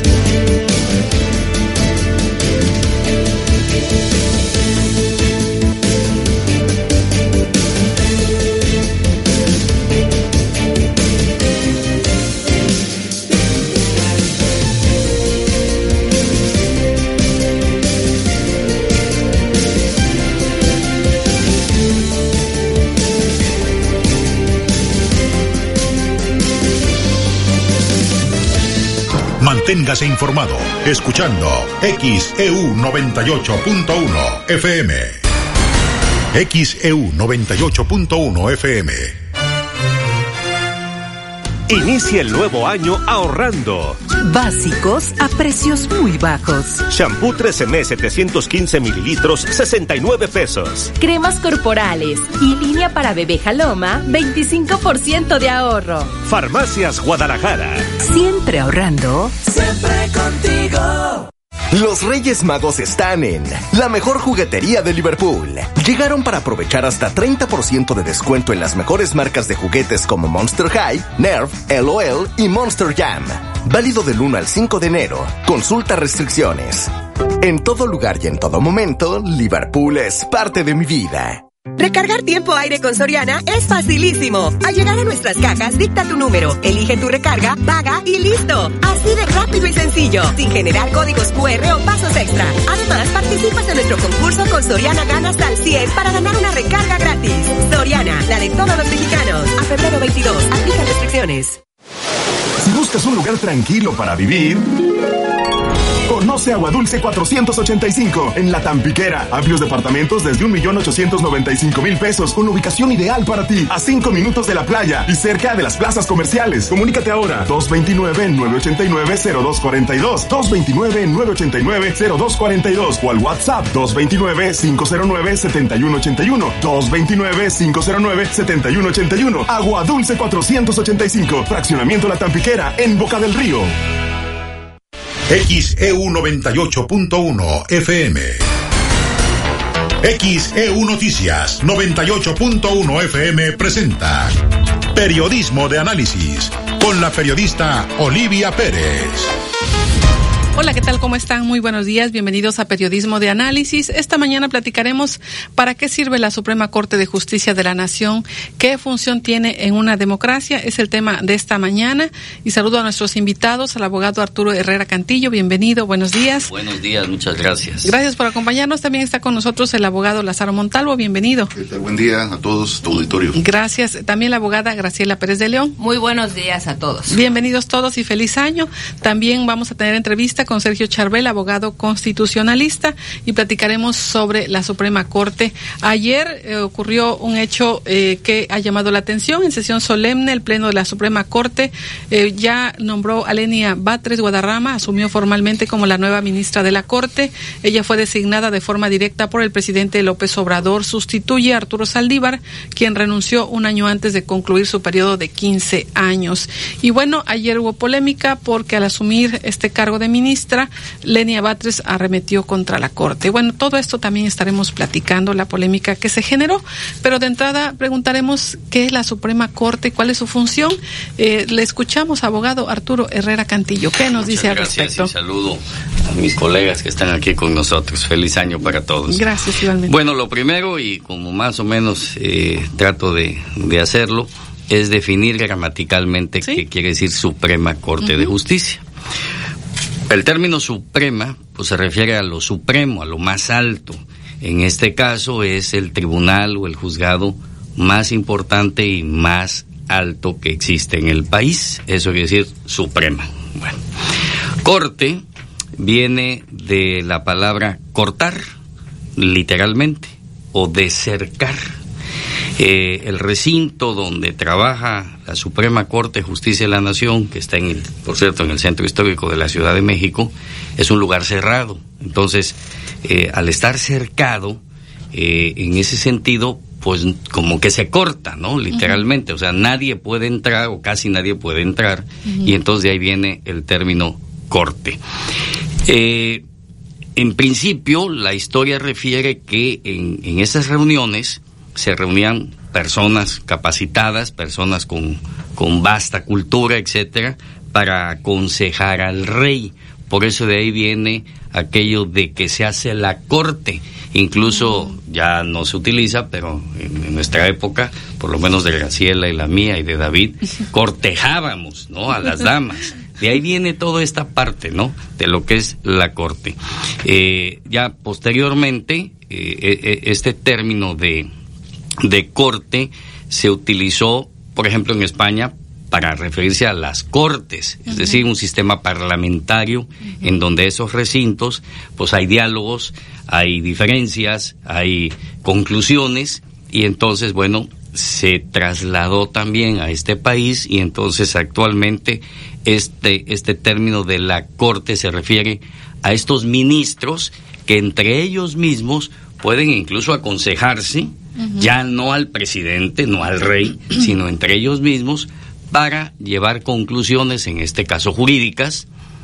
Entendemos que la Suprema Corte se, se convierte en el defensor a ultranza de la Constitución, algo que decía ayer la nueva ministra, ¿no? Entonces, ah, se reúnen para eso, para discutir términos constitucionales y que prevalezca la Constitución. Por ejemplo, si un juez se atreviera en este país a dictar una pena de muerte en contra mía, yo promovería un amparo y la Suprema Corte tendría que validar la sentencia de pena de muerte en mi contra si es o no constitucional.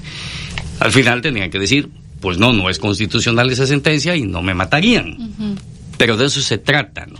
De revisar todas las sentencias que se dictan por debajo de los ministros de la Suprema Corte para saber si lo que dictaron los otros jueces es o no constitucional. Esa es la función actualmente de la Corte. Y justicia, bueno, pues es la, la famosa diosa de la justicia, la justicia griega, que la identificamos con los ojos vendados, en una mano la espada, y la otra una balanza, que significa primero, pues con la venda en los ojos, que no se mira a quien se hace justicia.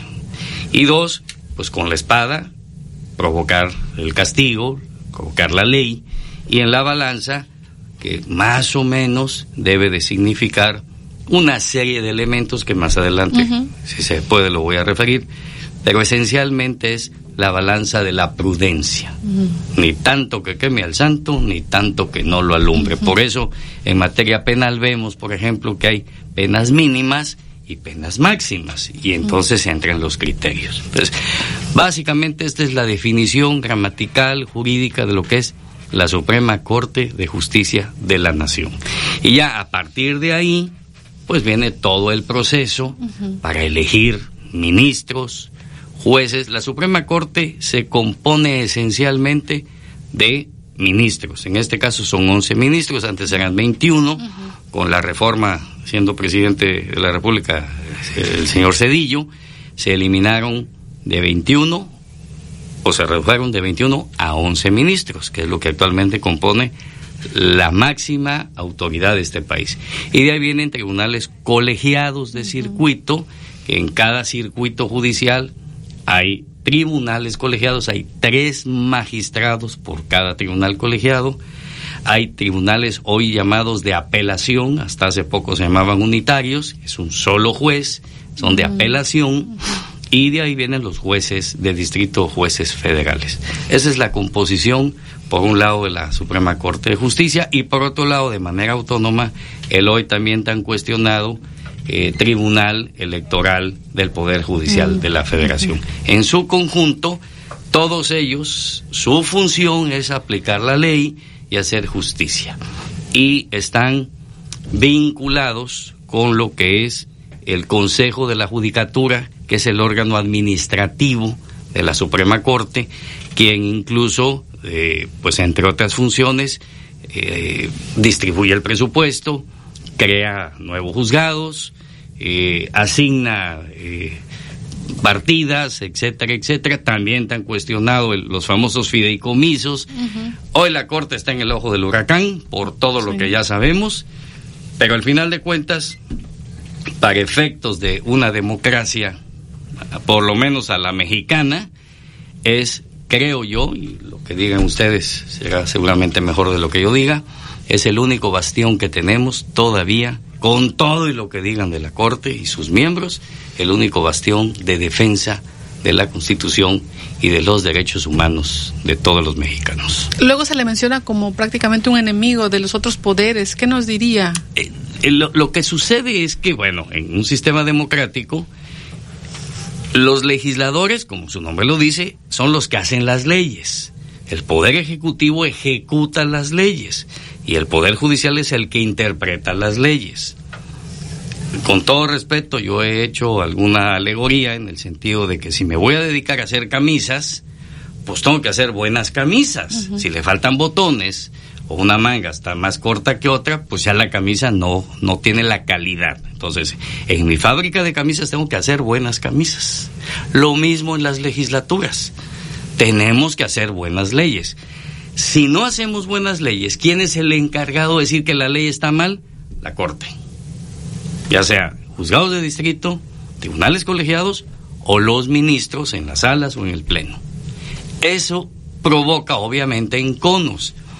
En la historia legislativa del país, cuando se empieza a crear la ley de amparo, hace 200 años, porque hoy es muy fácil decir, ah, pues vamos a un amparo, ¿no? Pero hace 200 años era imposible, eh, incluso ni siquiera reconocerlo legalmente, ¿no?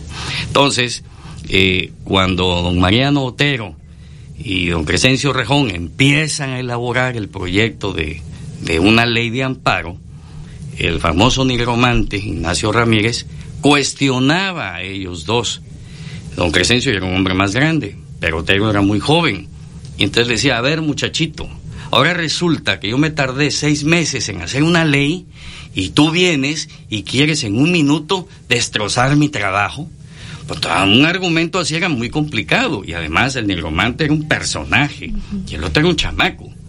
Al final de cuentas tenía que sacar el valor este muchacho para imponerse y decirle, no, no se trata de que porque trabajaste seis meses yo te voy a dar la razón. Se trata de que aunque trabajes un minuto, pero hagas bien tu ley. Y si la haces mal, necesitamos un juez que te diga que tu ley está mal. Y todos esos debates que están incluso en el archivo histórico de la nación, lo que antes era la penitenciaría de Lecumberri, es muy interesante para los abogados y para la gente en general leerlos, porque te das cuenta de lo complicado y difícil que fue crear y reconocer la ley de amparo, que es obviamente el instrumento legal para combatir las arbitrariedades tanto del poder legislativo como de cualquier autoridad. Por eso es el encono. Y hoy día además, con el sistema presidencialista que volvemos a tener a ultranza, pues el presidente no admite que nadie lo critique. Y entonces si, viene el Poder Judicial y le dice, tu proyecto o tu, tu ley o, o la ley ya creada por el legislativo es tan mal, no va a pasar, pues el hombre se enoja, ¿no? Y arremete contra ellos que también yo digo que es un poquito ahí de, como el mismo presidente dice, un poquito de politiquería, porque al final de sus sexenios, si algo sale mal, ¿a quién le va a echar la culpa? Pues a la corte, ¿no? Es que no me dejaron gobernar. ¿Qué dijo López, este, perdón, eh, Vicente Fox? Es que el legislativo no me dejó gobernar. Pues yo supongo que este hombre está preparando el camino por si algo pasa. Y diga, pues a quién le voy a echar la culpa del fracaso o de alguno de mis fracasos, pues a la Suprema Corte. Entonces también hay un poquito ahí de tendencias, ¿no? En ese sentido. Pero de que hay un pleito, pues sí, sí lo hay, eso sí, innegable, ¿no? Pero bueno, ya hablé mucho y no, aquí me van a Gracias, escuchamos al abogado Arturo Herrera Cantillo con este tema. ¿Para qué sirve la Suprema Corte de Justicia de la Nación? ¿Qué función tiene en una democracia? Vamos a la pausa. Hagamos juntos un México de adeveras. Xochitl, mereces más. Precandidata única a presidenta. Propaganda dirigida a militantes y simpatizantes del PRI. PRI. XHU98.1 FM, en la zona centro de la ciudad y puerto de Veracruz, Veracruz, República de México, la U de Veracruz. En XEU 98.1 FM estás escuchando Periodismo de Análisis. 9 con 27 en XAU, viernes 5 de enero de 2024. Estamos en periodismo de análisis con este tema. ¿Para qué sirve la Suprema Corte de Justicia de la Nación? Y ahora ¿Qué función tiene en una democracia? Muchas gracias, David Sotelo. Y ahora saludamos en la línea telefónica a Sergio Charbel, abogado constitucionalista. ¿Qué tal? Buenos días, abogado. Feliz año. Pues, ¿qué nos comenta para XEU Noticias y Periodismo de Análisis? ¿Para qué sirve la Corte y cuál es su función en una democracia? Hola, muy buenos días feliz año, les deseo lo mejor para este año. Esta es una pregunta muy interesante porque implica conocer cuál es la función dentro del Estado mexicano de la Suprema Corte y es una función sumamente importante porque le corresponde garantizar en un momento más estaremos retomando la comunicación con el abogado constitucionalista Sergio Charbel, abogado constitucionalista, con este tema, ¿para qué sirve la Suprema Corte de Justicia de la Nación? ¿Qué función tiene en una democracia? En lo que retomamos la comunicación, vamos a platicar con la abogada Graciela Pérez de León. ¿Cuál es su punto de vista, abogada? Hola, buenos días. Eh, retomando lo que dice aquí mi colega el licenciado Arturo Herrera, vamos a irnos un poquito para atrás para entender la historia de la Corte. Hubo un movimiento hace eh, cientos de años que se llamó la Ilustración, que es producto del derrocamiento de todas las, las, monarquías que existían, sobre todo en Francia. Eh, acordémonos aquel soberano que decía, l'état c'est moi, el Estado soy yo. O sea, yo hago, yo decido, yo todo, ¿no? La ilustración eh, en este de este movimiento parte Montesquieu y este señor, el no me acuerdo cómo se llamaba su nombre, tiene un nombre larguísimo propone en el espíritu de las leyes, que es un libro que él escribe, propone la división de poderes, el sistema de pesos y contrapesos que las democracias siguen eh, de una forma o de otra con sus variantes, pero ¿qué, ¿qué significa esto?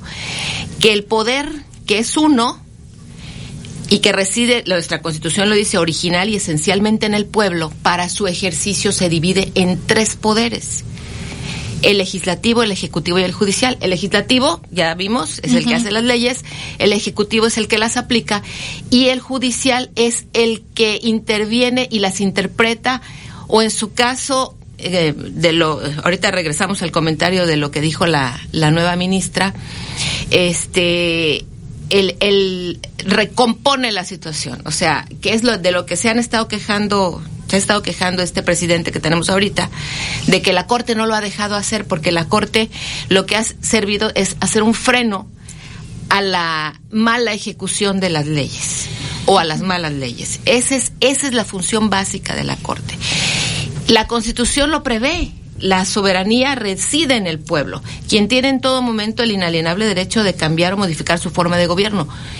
El pueblo, a través de eh, mecanismos democráticos. En el caso nuestro, pues las votaciones directas son esos mecanismos democráticos impedir que se concentre todo el poder en una sola entidad, sea una persona o sea un cuerpo colegiado, y lograr que entre todos ellos se hagan el contrapeso para, para impedir que perjudiquen con su actuar al pueblo. No se puede, no se debe concentrar el poder en una sola entidad. Muy bien, estamos platicando con la abogada Graciela Pérez de León con este tema, ¿para qué sirve la Suprema Corte de Justicia de la Nación y cuál es su función en una democracia? Regresaremos con usted, abogada.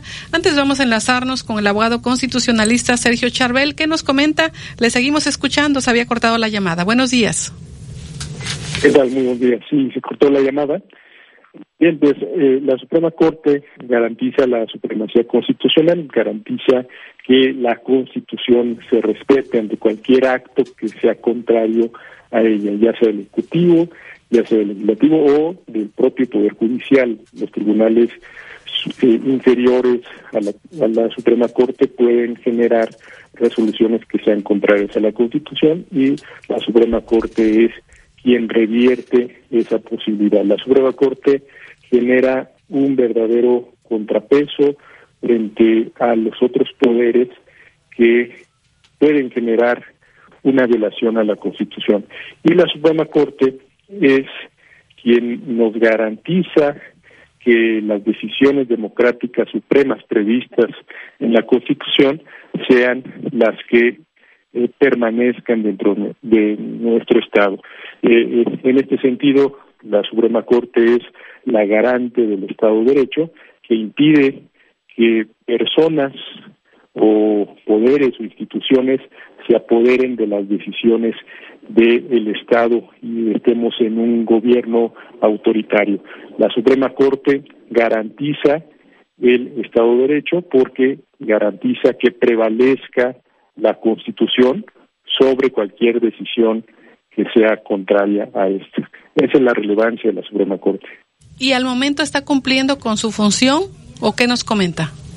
Sí, la, cumple porque tiene funciones especificadas en la propia Constitución, como es la de eh, anular o invalidar leyes que sean contrarias con la Constitución. Esto se ha considerado como antidemocrático, pero no lo es. Por el contrario, es propio de un Estado democrático porque, insisto, su labor es que prevalezca lo previsto en la Constitución y lo previsto en la Constitución es lo que ha querido el pueblo de forma democrática, legitima esas decisiones fundamentales previstas en la Constitución y la Suprema Corte se encarga de que esas decisiones previstas en la Constitución prevalezcan sobre cualquier otra ley, sobre cualquier decisión, ya sea del Ejecutivo, del Legislativo, inclusive, como lo mencioné, de los propios tribunales del Poder Judicial tiene esa labor que fortalece la democracia porque si no existe una Suprema Corte como Tribunal Constitucional,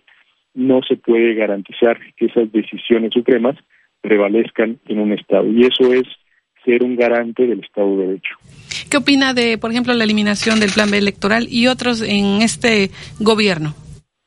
Bueno, aquí lo que se señala es que se invalidaron por cuestiones de forma. Y esto es una facultad que tienen los tribunales constitucionales desde su origen. Tenemos ya eh, por lo menos un siglo de experimentación en este tipo de, de facultades de los tribunales constitucionales que implica que si una ley no se aprobó bajo los procedimientos o las reglas que se ha señalado en la propia Constitución para su creación, deben ser invalidadas. Esto no es nuevo, no es una cuestión que la Suprema Corte se esté inventando, es una posibilidad para invalidar una ley. Si no se siguen con los requisitos para la se invalida. otra forma de invalidar una ley es cuando el contenido de la ley es contrario a la Constitución. En este caso, no se siguieron los pasos que ve la Constitución para la creación de la ley y la Suprema Corte puede invalidarlo. Eso no es antidemocrático, es, por el contrario, una cuestión propia de la Suprema Corte para preservar la supremacía constitucional, para preservar que una ley sea creada con las reglas de legitimación democrática previstas en la propia Constitución. Sí. Abogado Sergio Charbel, ¿qué se espera con la llegada de Lenia Batres como ministra de la Corte? Pues se va a esperar una discusión interesante porque tiene una postura distinta a la teoría constitucional que prevalece en la Suprema Corte, una postura distinta a las facultades que se le han reconocido actualmente a la Suprema Corte y seguramente pues tendrá posiciones que eh, tendrá que sustentar de forma objetiva, racional, que eso es lo que se espera de cualquier integrante de la Suprema Corte y que espero que eso abone a una discusión eh, sumamente benéfica para el país. Su integración a, la Suprema Corte no implica en ese momento que pueda generar, eh, digamos, una alteración en la posibilidad de anular leyes, debido a que serían tres votos que estarían, digamos, a favor de una postura del gobierno y prevalecen ocho votos que son los que son necesarios para invalidar leyes. Ahora, eh, el actual gobierno ha cuestionado a la Corte y pide que los ministros sean electos por voto popular. ¿Qué nos diría al respecto? Esa es una cuestión que se va a discutir. Entiendo que eh, van a proponer eso con una reforma al Poder Judicial. Yo considero que es incorrecto un, ministro no debe estar eh, electo de forma directa por eh, la votación del pueblo, porque no debe estar atado, digamos, a la eh, consideración de la mayoría que le eligió, sino más bien debe de respetar y debe ser su función el garantizar la Constitución. Y para ello pues, se requieren requisitos de, pues, ser eh, un experto en derecho, principalmente en derecho constitucional, y que quizás sea un procedimiento los que lleven a que se elijan o nombren eh, ministros que tengan esas características. Vamos a ver cómo viene esa propuesta, porque si esa propuesta implica que las personas que se van a someter a elección popular van a cumplir con todos sus requisitos, que también implicará independencia e imparcialidad, pues puede ser que sea una propuesta viable. De lo contrario, no es conveniente que un ministro eh, esté, eh, digamos, atado a la mayoría que lo eligió. Ok, pues le agradezco mucho estos comentarios para la audiencia de XEU, abogado Sergio Charbel. Un gusto haberle saludado. Feliz año. Gracias, feliz año. Hasta pronto es el abogado constitucionalista Sergio Charbel. Estamos platicando en periodismo de análisis para qué sirve la Suprema Corte de Justicia de la Nación, qué función tiene en una democracia. Enseguida regresamos. 939 en XEU, viernes 5 de enero de 2024. XEU 98.1 FM. En Panísimo tenemos el sabor de una tradición. Ven por tu rosca de reyes en cualquiera de sus presentaciones. No dejes de probar la rellena de queso crema. Está guau. Visita cualquiera de nuestras sucursales. Panísimo, el arte de hacer si visitas Veracruz, ven a conocer la Tlacotalpeña, auténtica cocina veracruzana. Ricas picaditas, empanadas de jaime y camarón, cazuela de mariscos, ostiones en su concha, manos de cangrejo, robalos y pámpanos al gusto. Son cubano y veracruzano en vivo. La Tlacotalpeña y la cantinita de Lara. Puro sabor jarocho. Flores arriba, los precios bajos, buenos grandes ofertas, siempre tú encuentras. Ven a las tiendas, Tiendas Lores, ¿qué estás esperando? Tu aliado en el ahorro. Dile sí a la gran barata de Liverpool. Aprovecha hasta 40% de descuento y hasta 9 meses sin intereses en chamarras, chalecos, sudaderas y suéteres de las mejores marcas. Válido del 25 de diciembre 2023 al 31 de enero 2024. Consulta restricciones. CAT 0% informativo para meses sin intereses. En todo lugar y en todo momento, Liverpool es parte de mi vida. En XCU tenemos roscas de reyes de panísimo. Escucha XCU 98.1 FM porque en nuestros programas realizaremos dinámicas para que participes y tengas la oportunidad de ganar tu rosca de reyes de panísimo. El arte de hacer buen pan. Recuerda, escucha XEU 98.1 FM y gana tu rosca de reyes de panísimo. Feliz año 2024. Les desean XEU 98.1 FM y panísimo. Panísimo. Permiso de GRTC 0984-2023. XHU 98.1 FM, en la zona centro de la ciudad y puerto de Veracruz, Veracruz, República de México, la U de Veracruz. En XEU 98.1 FM estás escuchando Periodismo de Análisis. 9.41 minutos en XEU, viernes 5 de enero de 2024. El tema de periodismo de análisis. ¿Para qué sirve la Suprema Corte de Justicia de la Nación? ¿Qué función tiene en una democracia? Y ahora escuchamos al abogado Lázaro Montalvo que nos comenta al respecto. Bienvenido. Sí, ¿qué tal? Eh, retomando un poco el, el, término de justicia que dio mi maestro Eliseo Arturo Herrera Cantillo, hay una definición vamos a decir, romántica del derecho de Ulpiano que dice que el, la justicia es la constante y perpetua voluntad de darle a cada quien lo suyo. Y aquí es donde nace precisamente eh, toda la controversia. Si es la constante y perpetua voluntad de darle a cada quien lo suyo, ¿quién determina qué es lo suyo de cada quien? ¿Esto uh -huh. qué quiere decir? ¿Cómo determinamos de manera objetiva y no subjetiva uh -huh. qué le debe pertenecer a uno y qué le debe pertenecer a otro? Y ahí es precisamente donde entran las leyes. Nuestro país es eminentemente de leyes, es decir, todo debe, to, toda conducta se trata de adecuarlo a un caso concreto y en este caso a una ley.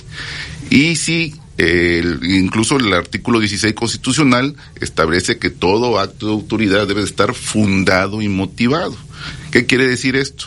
Que la autoridad debe decir por qué me está aplicando esta sanción, pero no tan solo o esta sanción o por qué me está aplicando este acto, el por qué, pero también decirme en qué eh, artículo de derecho lo está fundamentando.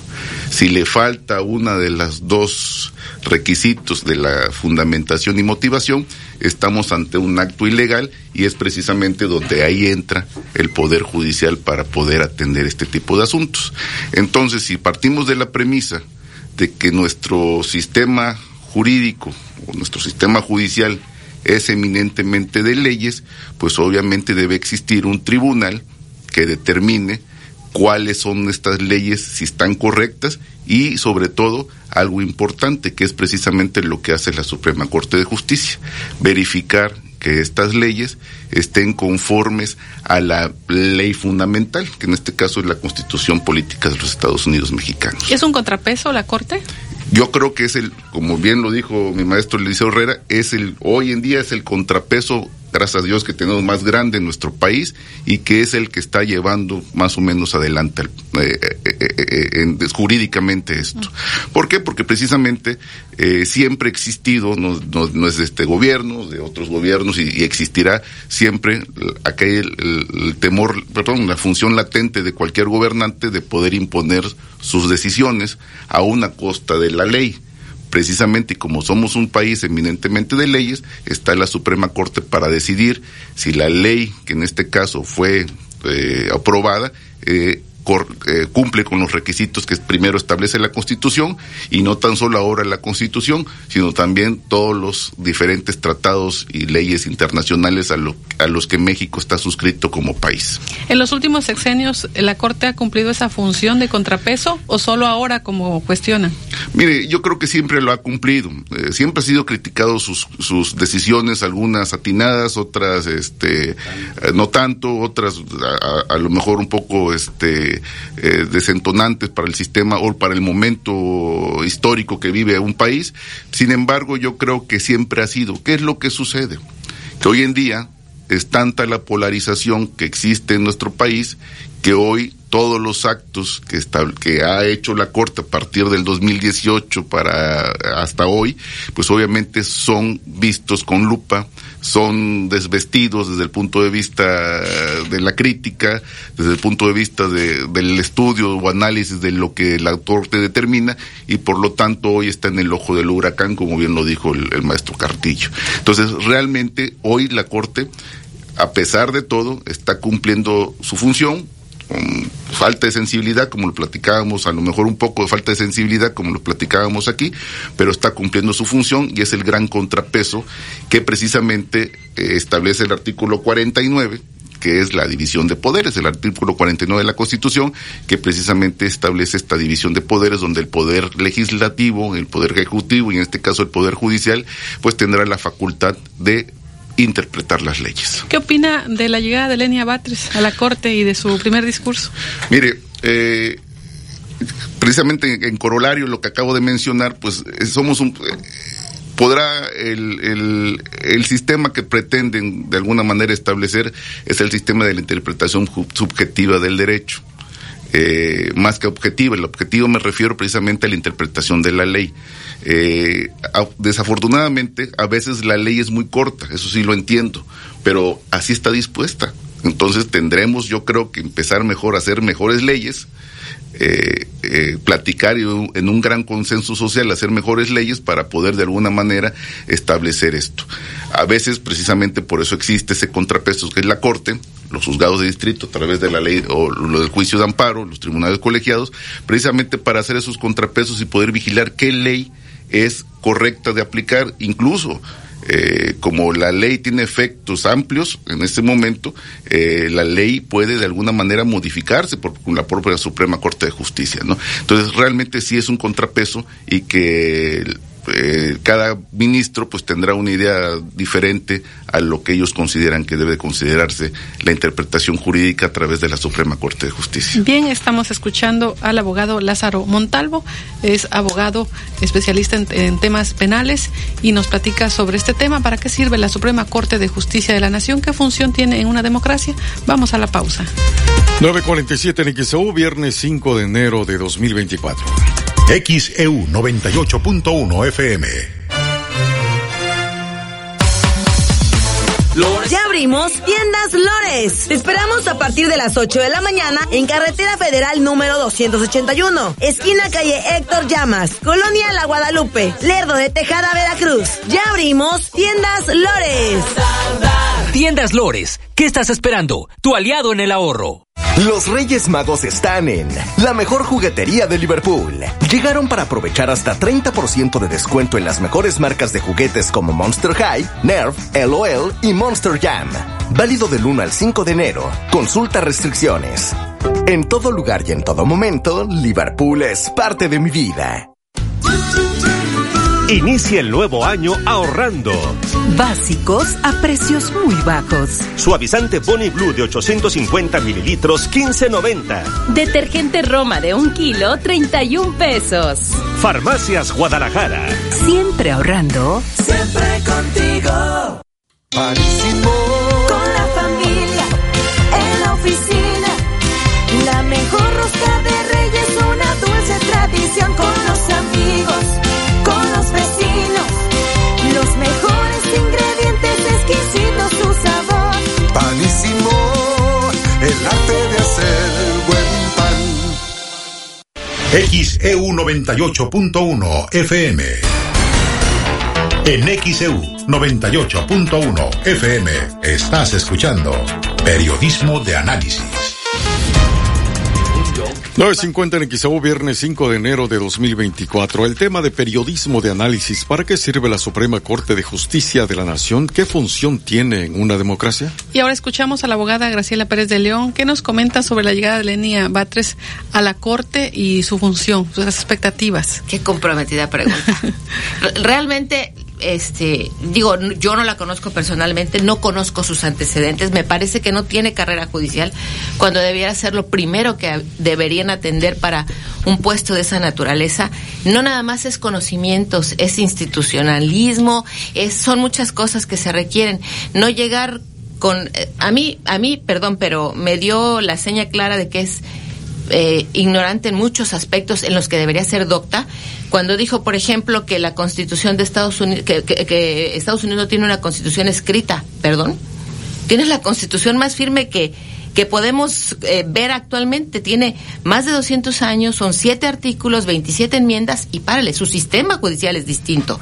Lo estamos medio queriendo copiar y no se puede porque México, como ya lo dijeron, aquí los abogados es un país de leyes, de leyes escritas, de derecho escrito, que eso tiene ciento, también cientos de años de antecedentes el derecho escrito. Entonces, a mí me parece que no tiene el tamaño suficiente para una silla de ese tipo. Por ejemplo, la, la ex ministra Olga Sánchez Cordero, con todo y que es morenista y a mí no me agradan los morenistas, y lo digo con todas sus letras, la señora es una persona sumamente culta, experta y conocedora del derecho. Nuestro tribunal ha ido empujando reformas en relación a los derechos humanos que de repente nos dejan impactados, ¿no? Cuando a mí la primera vez me dicen, ya no se necesita causal para el divorcio. ¿Cómo? A ver, ¿por qué? Y empiezo a leer y empiezo a razonar todo aquello, digo, eh, así es. Entonces, todos los días la Corte o sus tribunales se pronuncian de alguna forma eh, abriendo el, el, espectro del derecho en favor de los, de, los ciudadanos, de todos nosotros. Y a, ese ritmo estamos caminando los abogados, estamos aprendiendo de la corte. Entonces, una silla que llena una persona que no que no tiene los conocimientos suficientes y que llega a pelear porque esto de que la de que la corte eh, la constitución está subordinada a la corte y no la corte a la constitución no es cierto no es cierto, la Corte es la protectora y la garante de la Constitución y todo lo que de ella emana. Y sus decisiones ahí están. Yo voy de acuerdo. Hay personal que está ocupando puestos de jueces, de secretarios, lo que sea, que a lo mejor no, no tienen eh, ese background, esa, esa, ese, todo ese conocimiento y ese criterio suficiente para hacerlo bien. Voy de acuerdo como en todo, como un médico en un hospital, como un maestro en una escuela, donde quieran. Pero de eso a que la Corte se, tenga tantos defectos que necesite desaparecerse para ¿Para qué? Bueno, yo sí sé Elegir para qué, por voto. No, eso no puede ser. Imagínate un el especialista en un hospital que te va a operar una cuestión, un tumor que tienes en no sé dónde. Vamos a elegirlo por votación popular. Ahí, ahí se los dejo de tarea, si eso es lo que quieren. Y además, hay que reconocer, y esto es un mensaje a todos los ciudadanos, todos en algún momento dicen, hay un amparo para esto, para el otro. Esa palabra amparo tiene tanto detrás que no, no se lo imaginan. Y lo que está principalmente detrás es la Corte y su interpretación de la ley y sus correcciones y su contención que hace a actos que no deberían ejecutarse. O sea, yo creo que la, que la Corte es indispensable en nuestro sistema de gobierno, no tan solo necesaria, es indispensable. Si no, vamos a regresar a eso del Estado soy yo en algún momento al autoritarismo, a la tiranía y demás, y eso no lo podemos permitir. ¿Qué nos diría en conclusión, abogada Graciela Pérez de León? Que los ciudadanos tenemos que, que documentarnos, leer y no dejarnos llevar por comentarios este tipo chisme de, de ahí del circo, de afuera del circo, de eso de que la Constitución está subordinada a la Corte, no es cierto. Documentense, pregunten, averigüen, lean y verán que la Corte es uno de los tres poderes que son indispensables para que exista una democracia en México y que los ministros no deben ser eh, electos, ningún personal eh, con funciones eh, discrecionales debe ser electo por votación porque lo que necesitamos es gente que sepa, no gente simpática o que le caiga bien a las masas. Muy bien, muchísimas gracias, abogada Graciela Pérez de León. Escuchamos la conclusión el del abogado Arturo Herrera Cantillo y que nos comente esto de elegir por voto, que en otros países ya sucede. ¿Es bueno esto? sí, perdón, en algunos países, en América Latina, para no irnos a otros, a otros este, continentes, sí se eligen algunos jueces por voto popular. sí es muy delicado y bien lo acaba de decir mi amiga Graciela, se necesita tener el conocimiento para poder desempeñar el cargo. Un médico, un profesor, etcétera, ¿no?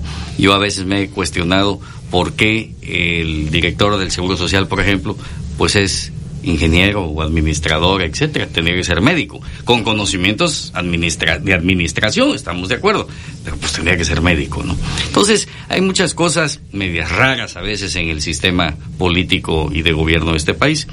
Eh, yo creo que sí se podría elegir por votos. Vamos a aclarar rápidamente. Pero no voto así, no, no, no elegir un diputado, no un presidente, un gobernador, no. Habría que hacer una selección de los mejores. De hecho, yo siempre he dicho que los mejores abogados de este país pues son los 11 ministros, ¿no? Así es. Pues sí. Por, por antonomasia tendría que ser así. Entonces, bueno, hay que buscar la manera de cómo elegimos. Si nosotros tres reunimos, y ahorita rápidamente voy a decir las características que tiene que tener un juez, bueno, que no, que voten por alguno de los tres, pero no, con todo respeto, pues que venga el bolero de la esquina a querer ser juez, porque no tiene la capacidad ni los elementos ni las características que voy a mencionar rápidamente. Ahora, ¿cómo elegir a esos que serían propuestos o votados? Por voto. Vamos, vamos a la urna, pero vamos a elegir. ¿Pero quién los propondría? ¿Con la, a qué? La Suprema Corte de Ah, Justicia, o sea, el, el Poder Judicial Federal, tiene que emanar de ahí. O sea, ¿de dónde salen los médicos? Pues de las escuelas de medicina, de los hospitales públicos o privados. Entonces, ¿de dónde tendrían que salir los nuevos jueces? Pues del Poder Judicial, tanto de los estados como de la Federación. De hecho, hay cinco o seis, ya no recuerdo cuántos son, vacas sagradas que eh, están dentro del sistema de investigación de la UNAM que son extraordinarios abogados investigadores. Bueno, pues vamos a someternos primero al escrutinio de ese grupo de magníficos abogados y que nos califiquen. Vamos Pero- a ver si Graciela merece y tiene los conocimientos y las características para ser juez. Y ya de ahí, pues vamos al voto, ¿no? Ahora, Si pero eso del, del voto. voto no podría ser que se preste a pues generar simpatías con ciertos Ah, no, partidos claro, y pues supuesto. entonces la Pero autonomía dónde queda. Sí, Olivia, pero lo estamos viendo también. ¿A poco esta niña Batres tenga o no tenga los conocimientos? Pues es porque le cae muy bien al presidente, ¿verdad? Y él eligió a ella. Decía mi padre que los negocios se hacen con los amigos, con los enemigos ni el saludo, ¿no? Entonces, cierta lógica en ese sentido, ¿no? Arturo Saldívar, bueno, simpatizó mucho con el movimiento, Olga Sánchez Cordero con el movimiento y ahí están. Y yo creo que los dos son magníficos abogados y magníficos jueces. Entonces, sí es muy complicado, pero tampoco creo que nos debemos de cerrar a decir, no, no por el voto. Hay que ver qué, qué, qué, qué sistema puede ser y qué sistema puede funcionar. De- decía Lázaro, eh, mi amigo Lázaro, que eh, deben de ser o tener carrera judicial. Hoy hay ministros que fueron litigantes, ¿eh? Entonces, no necesariamente tienen que emanar también del Poder Judicial. A ver, Ignacio Burgoa, que todos conocimos y creo que su nieto participa mucho con ustedes, siempre quiso ser ministro de la Corte. La verdad es que no lo dejaron por soberbio. Y, si- y- y yo estoy eh, diciendo algo que no debería decir porque el señor está muerto y no se puede defender. Pero es la verdad. Era un hombre con una capacidad extraordinaria, pero su soberbia no le permitió ser ministro de la Corte, ¿no? Entonces, bueno, hay muchas eh, características, elementos que sí se pueden contemplar, que sí se podría llegar en un momento dado al voto, pero no un voto directo como si fuéramos a elegir, ajá, no un, un voto popular como si fuéramos a elegir. Para eso están las universidades de derecho, hay magníficas escuelas de derecho en este país, entonces, bueno, es un conjunto de instituciones que podrían participar con la única idea, y hablo a lo mejor muy cándido, de que se elijan a los mejores abogados del país para representar a la Suprema. Corte de Justicia de la Ahora con la niña Batres, ¿cómo queda la composición y los apoyos a Poder Legislativo, Poder Ejecutivo? Ok, lo de, el discurso de ayer, obviamente es un discurso preparado, diría yo que hasta mañado, eh, era lo que se esperaba, por lo menos yo, pues es una mujer de izquierda, la constitución es de izquierda, así que bueno, no podíamos esperar otra cosa, pero también digo que fue rudeza innecesaria. Y decía alguien por ahí que solamente los tontos dicen lo que van a hacer, ¿verdad? pues que lo haga, pero que no lo diga, y menos el día de su inauguración, ¿no? Pero bueno, pues le pidieron y le dijeron, vas a decirlo así. ¿quién se lo dijo? Pues todos nos podríamos imaginar quiénes, ¿no? Por lo menos dos personas. Y va y lo dice. ¿Para qué? Y todavía la abrazan, la besan y le aplauden, ¿no? Entonces, bueno, eh, hay muchas simulaciones en todo esto. Hay que entender que tampoco vamos a ir de frente aunque nos rompamos el alma, ¿no? Final de cuentas, y con eso concluyo, se necesitan de verdad muchos elementos para ser juez. Ser prudente, ser humano, ser socialmente responsable, como se dice ahora. Y hay 20 elementos más